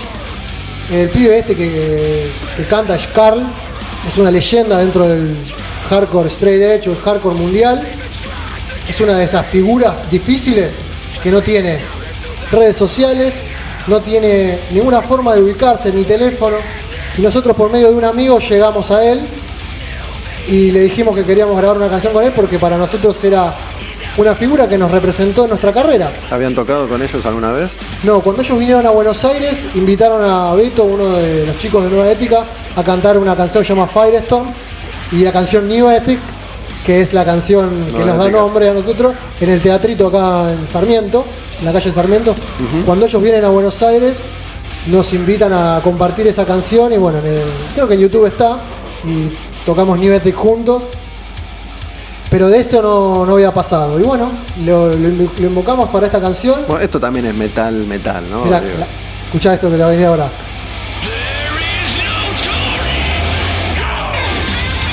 ¿Quién toca la guitarra? Ah, lo vi, lo vi yo. lo vi, vi los créditos. ¿Sabes qué me sorprendió? Dije, mira el Tano también, pensé lo mismo que vos dijiste hace un rato. El Tano no, no me lo imagino soleando en este tipo de música y, y modificó un poco su estilo natural, ¿no? Tano Romano. Lo llamo por teléfono porque, a ver, yo soy guitarrista de lo que se llama la main guitar. A mí me gusta tocar riff, me gusta tocar base, pero yo no soleo. O sea, cuando soleo, mando fruta. Ese es mi, mi, ori- mi origen frutero. Entonces yo grabé el solo, obviamente, una fruta tremenda, impresentable. Y estaba en la cabeza, yo estaba mezclando creo que la H. Y digo, esto lo- el solo se lo tengo que dar al Tano. Y le mando un mensaje y le digo, che Tano, tengo algo para vos. Trabajo. Y le mandé las dos canciones, otra que se llama Faca y esta, y soleó las dos y la verdad que me dejó de cara. Cuando le mostré a los pibes me dijeron, lo mismo que me dijiste vos, mirá el Tano tocando arriba de estas bases. Bueno, Faca es, eh, la, la guardé para el final porque de las canciones, de las tres canciones nuevas que ya están disponibles, eh, es la que, la que más me, me enganchó de movida. Eh, bueno, versión que todavía no está en físico. Este, estas canciones no están en Spotify. Se pueden disfrutar solamente en Bandcamp. Por una cuestión de legales. Porque este es un lanzamiento del sello 7 Live Record, que es el que financió todo esto. Que esto no te conté cómo lo hice, pero implicó muchos viajes, sesiones de grabación en el exterior, estudios en el exterior. ¿To- ¿Todos esos viajes los financió este sello? Exactamente. Nosotros dijimos, vamos a grabar cuatro canciones, sale tanta plata y teníamos, obviamente también, mis honorarios. Entonces eh, pudimos hacer todo lo que, lo que llegó a ser esta producción, que nada, más que nada, viajes. Bueno, para, para dejar un poquito de paz, dejamos un, un toque en silencio, vamos a cerrar con Faca, una de las canciones nuevas. Javi, un placer, loco. Muchas gracias por, por haber venido. ¿Estás contento con la charla? ¿Estabas preocupado sobre qué, qué íbamos a hablar? No, no, no, sabes que. O sea, no, no sabía si querías hablar más de hardcore en general o más sobre justamente Nueva Ética o mis las producciones que, que hice. Sí, mira, en general yo no, no preparo las notas. eh, tenía pensado sí hacer un repaso, pero no tenía pensado hablar sobre todo lo que hablamos al principio de cómo es para una banda argentina girar por el mundo, así que está bueno dejar que, que las cosas vayan. No, me pareció genial, está bueno todo lo que tocamos, eh, hay much- mucha data ahí de, de cosas que, que nos pasan a todos los músicos, del género que sea, es difícil, estamos en un país que no ayuda, no ayuda, bueno, al arte en general, a todo lo que emprendés, en general es muy difícil y bueno, a veces hay que creer en uno, buscar esa oportunidad porque llega, si la buscas, a veces llega. Bueno, yo, yo me quedo con eso porque a raíz de, de esta experiencia en este programa, en este espacio acá en Tabernadín, donde estoy grabando ahora mismo este Al demonio con el diablo, venía hablando con todos músicos clásicos, ¿no? En esta sección que es hablar con músicos argentinos. Y hace ya algunos programas empecé a invitar músicos de, de bandas un poco más hacia acá, algunas más nuevas, otras no tanto. Pero hay discursos que son distintos. No voy a dar nombres, pero si escuchan las notas se van a dar cuenta. Ya, yo Y- te tengo que decir lo del contrato. y hay, hay- hay actitudes y, y hay discursos que son distintos y, y esa puede ser la diferencia para que tu banda, si estás escuchando, llegue más allá o más acá. Hoy, como está el mundo, redes sociales, todo está al alcance de la mano. Estudio en tu casa, eh, las posibilidades son infinitas. Para mí, las oportunidades hay que salir a buscarlas.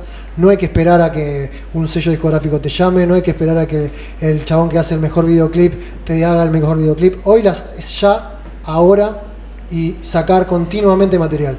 Creo que es para mí lo más importante. Esta última canción que vamos a escuchar, Nueva Ética, con Javi Casas en, en esta, en esta charla, charla larga, como le gusta a Iván, una horita y pico, clavamos, no sé, no, no, llevo, lo- no llevo la cuenta. Perdón. Eh, se, llama, se llama Faca y tiene como, como invitado a un músico de otra banda hardcore que no es tan conocida como las que mencionamos recién, pero sí es conocida, que es eh, Meroder.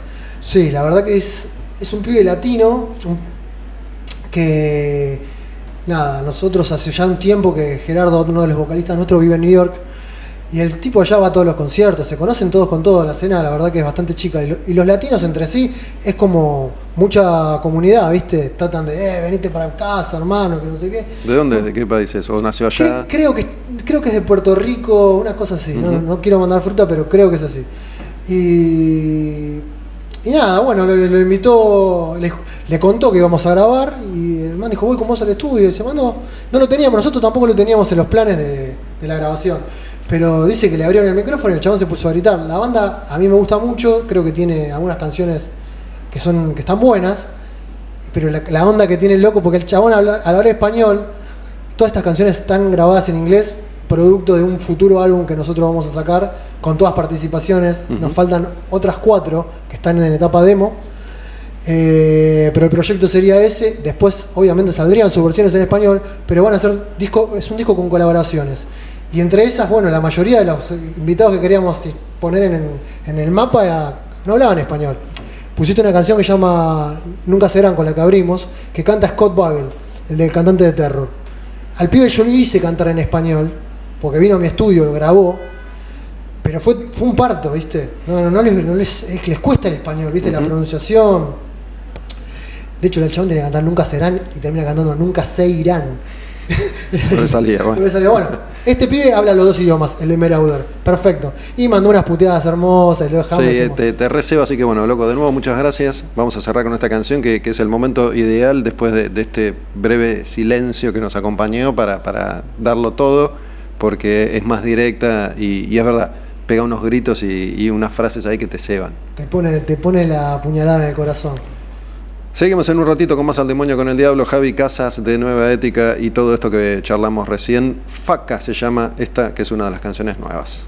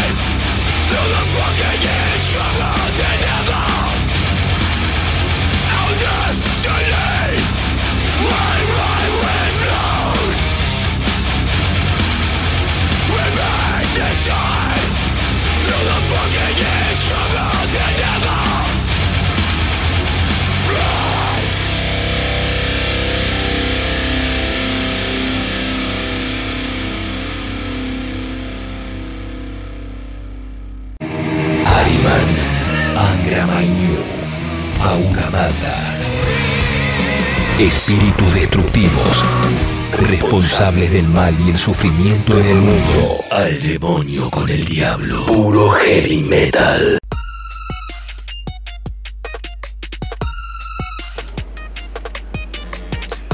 Nos metemos ahora en el demonio con el diablo con lo nuevo. Lo nuevo es de Japón y esta banda.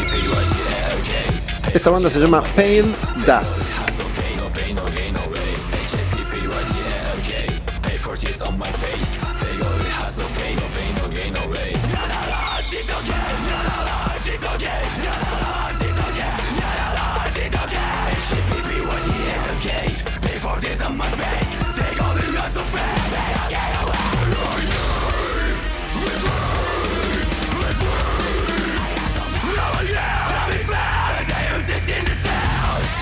La característica de estas bandas es, entre tantas, esta, la de en unos segundos meter 19 estilos musicales diferentes. Esta canción se llama Happy Talk y es de un EP que se llama Happy Talk. Y esta banda es lo suficientemente nueva como para no tener ni siquiera página en Wikipedia.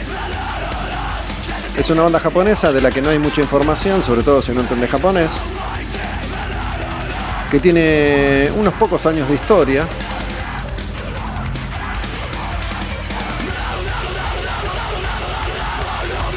Y yo me voy a estar centrando en sus últimas canciones. Canciones de 2020-2021, donde fueron corriéndose un poco del estilo original. Resulta que en Japón hay una movida muy muy desarrollada de bandas de metalcore, ponele, ¿no? Pero esas bandas, algunas, fueron evolucionando hacia esta mezcla y mixtura de estilos y de géneros. Que mezclan metal con dub, con dubstep, con trap, con música electrónica. Algunas bandas son más nuevas como esta que se llama Pale Dusk. Otras fueron modificando su sonido para acercarse un poco más a esto.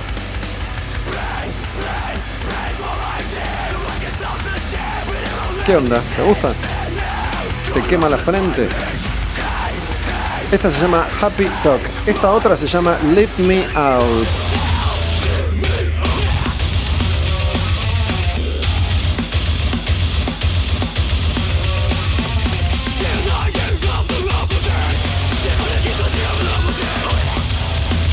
Es música frenética. Mucho Slipknot por ahí también.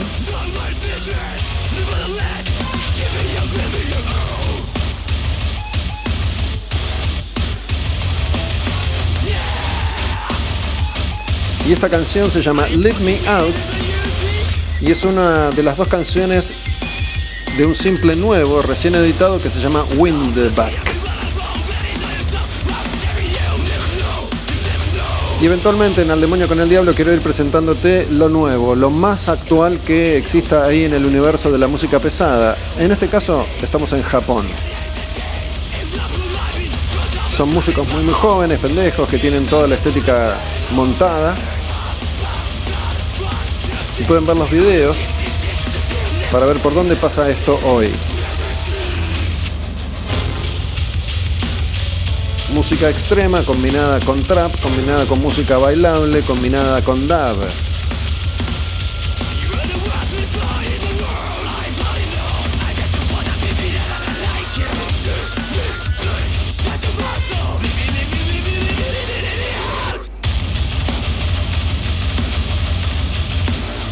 Machacante. Otra de las canciones de esta banda japonesa que te estoy presentando en Al Demonio con el Diablo, es esta que viene ahora se llama Nine Smiles, nueve sonrisas.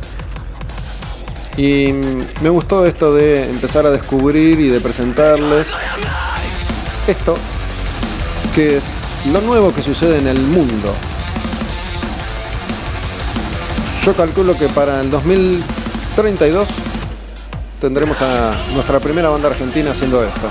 No, bueno, puede ser que no. Estoy jugando a hacerme el irónico. Pero me resultó muy interesante, aunque, insisto, es por ahí frenético, enloquecedor tal vez. Creo que esta banda es ideal para ver en vivo Un día como hoy. Imagínate que te abren la compuerta de la cuarentena y te dicen, bueno, ya está, volvete loco, clavate seis pastillas de éxtasis y anda a ver a Pale Y terminás rebotando en el techo.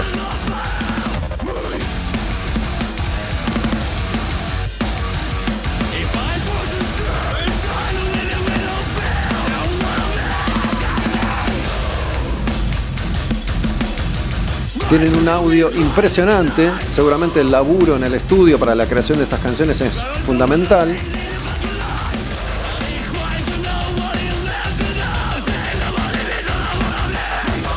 Esta es otra canción de Pale Dust, se llama AOAO, una más de estos japoneses. Y toda una movida en Japón, ¿eh? Hoy voy a presentarte dos o tres bandas de estas bandas japonesas.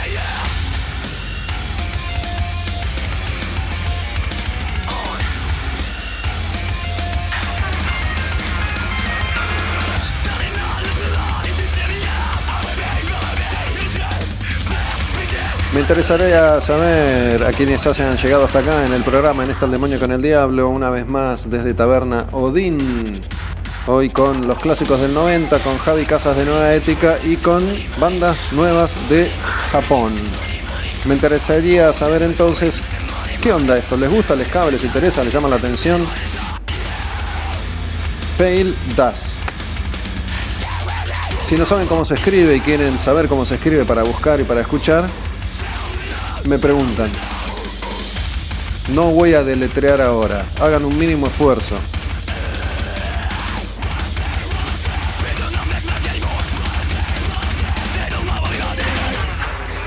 Y vamos a dejar una canción nueva, completa. Es eh, Windback.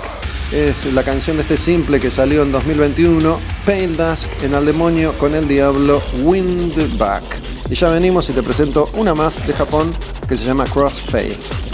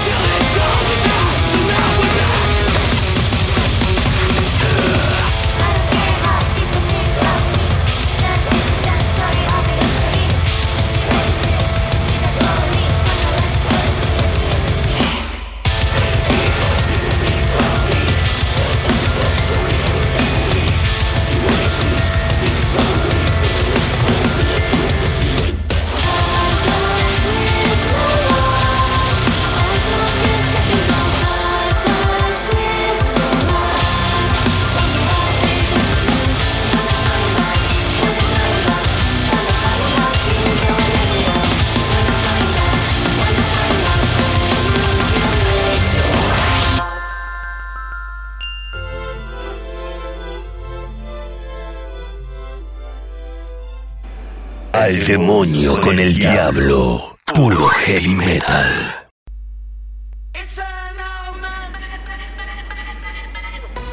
Escuchábamos recién Windback de Pale Dusk, una banda japonesa con ese último simple 2021.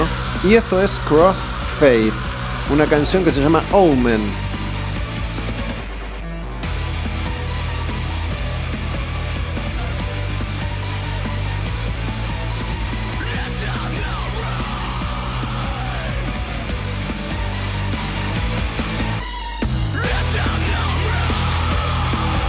Esta canción es de Prodigy, es una versión. Y Crossfaith, igual que Pale Dusk, lo que hace es combinar distintos géneros y armar su propia historia. Creo que tenemos que entender a esta altura que la música que en general hacen los jóvenes tiene y tendrá ingredientes de la música electrónica o del hip hop en la construcción de las bases, los beats y las estructuras que también acompañan a instrumentación más tradicional de bajo, batería y guitarra.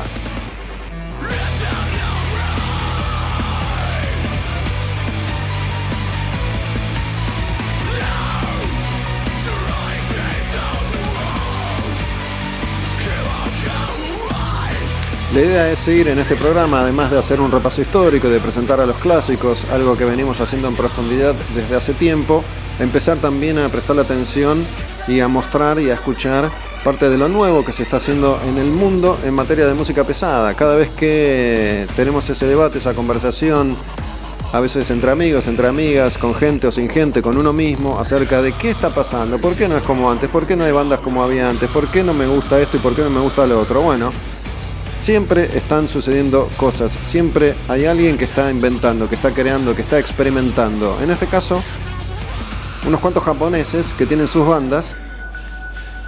Reciente hablaba de Pale Dusk, esta es Cross Faith.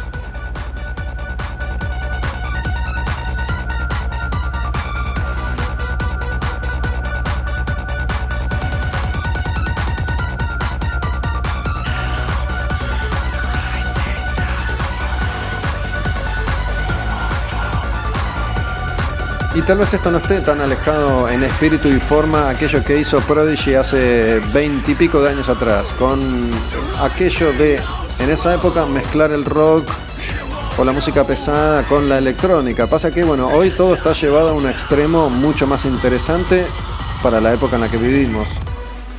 En este 2021 Crossfaith propone este estilo, este género, esta música. Leí por ahí una palabra que voy a decir por primera y única vez. Electronicore. Esta otra canción se llama Monolith y es Cross Faith también. Recién era Omen, esta es Monolith. Ojo, tampoco es que están reinventando la rueda, ¿eh? Pero sí están agarrando ingredientes de distintos lugares que estaban dando vueltas y los combinan de esta forma. Por momentos se escucha también algo de Korn, porque todos estos músicos son músicos que en muchos casos se criaron escuchando new metal.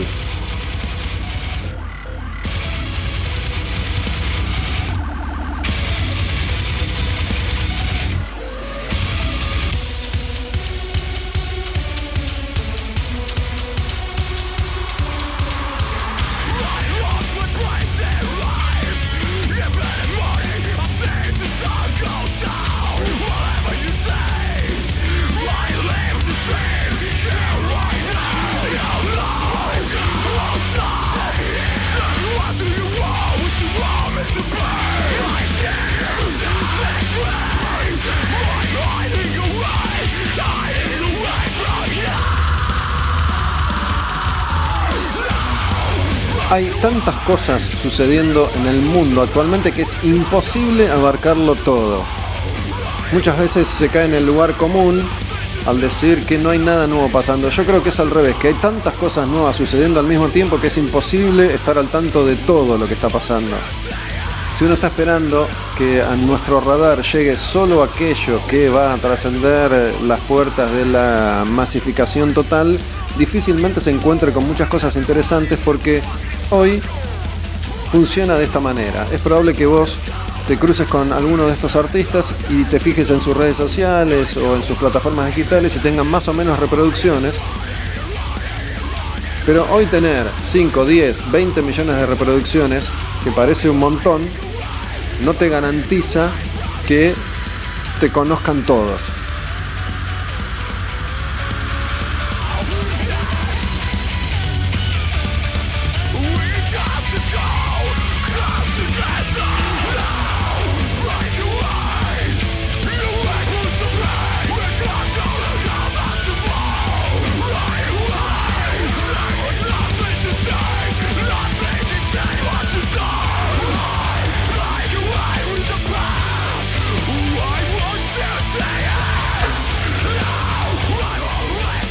Vamos con una más, se llama Digital Parasite, parásito digital. Y bueno, capaz que estamos hablando de eso, ¿no? Como género me gusta más Digital Parasite que esa palabra que mencioné recién y que no voy a repetir. Estamos con Cross Faith.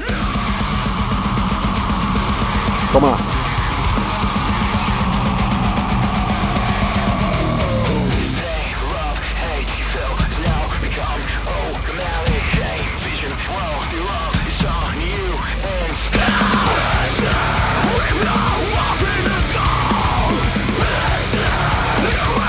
A mí me hace acordar por momentos a Slipknot.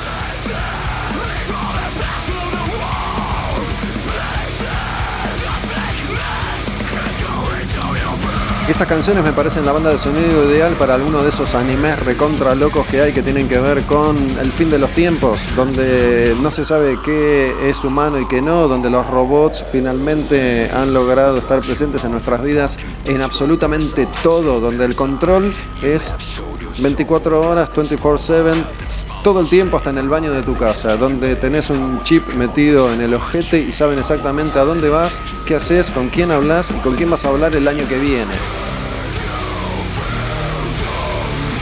Bueno, justamente después de este relato me gusta el momento para escuchar una canción más que se llama Freedom, libertad. ¿Hay o no hay libertad? ¿Qué tanta libertad tenemos hoy en día? Cross Faith y mirá ese sonido, parece un bajo destrozado, pero no sé si será eso, un sintetizador, un plugin, un efecto, una placa, una pista, un pad. Pero sí te digo una cosa, me gustan estas bandas, me entusiasman. Descubrir y mostrar.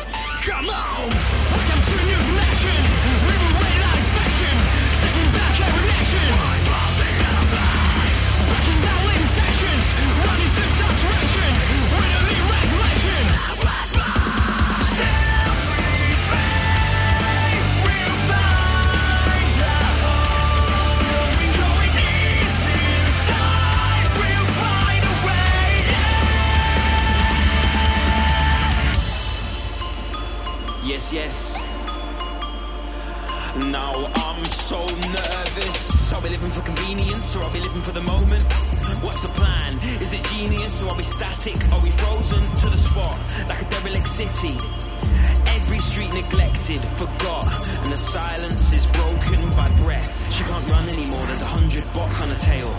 Tal vez te preguntes, ¿cómo es que escuchamos este acento tan, tan, tan inglés? Bueno, porque es un fit. En esta, colación, en esta canción colabora Row Reynolds, que es el cantante de una banda británica que se llama Enter Shikari, que tiene un poco que ver, ojo, eh, con estos sonidos y con estas búsquedas, no tan extremo como esto que estamos escuchando desde Japón, pero sí es un grupo que ha experimentado con la electrónica y la música pesada. Enter Shikari.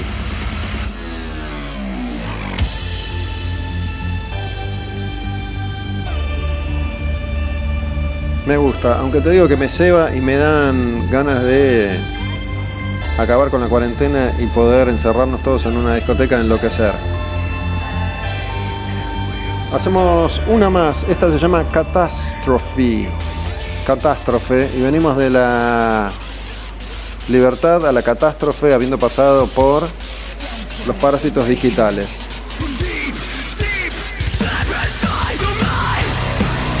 Estamos llegando ya al final de un nuevo Al Demonio con el Diablo. Hoy hemos tenido un poco de todo.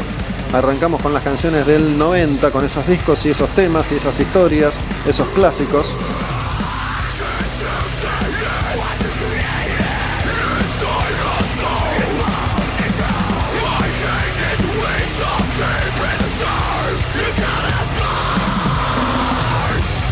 Hay una cultura de los japonés que ha invadido el mundo y hay gente en todo el planeta que consume cultura japonesa.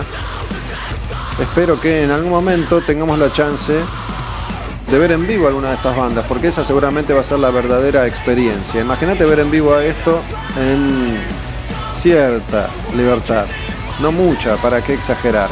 Mi nombre es Gustavo Almedo y cada semana te traigo al demonio con el diablo, aquí grabado desde la taberna Odín con Iván, mi compañero de las últimas semanas y de los últimos programas. Hoy, como les decía entonces, tuvimos clásicos de los 90, estuvimos con Javi Casas en una muy linda charla hablando de nueva ética, de todos sus proyectos y sus producciones, hablando de pasado, presente y futuro, de esto, de ser un artista. Y cerramos con estas dos bandas japonesas. Voy a seguir presentando grupos nuevos en Al Demonio con el Diablo para equilibrar un poco la balanza después de tanto tiempo con los clásicos. Esta se llama Cross Faith y con Cross Faith vamos a cerrar. Pale Dusk era la anterior. Guardé una canción para el cierre, es una última canción de este Cross Faith. Recuerden que el 20 de febrero la taberna te presenta en vivo a Flema. Desde Tabernadín. Podés eh, conseguir tus entradas en alpogo.com. Esta última canción es de Crossfaith, espero que les haya gustado. Olmedo Gus me cuentan y se llama Endorphin. Endorfinas, mira, justo lo que necesitamos para ser felices.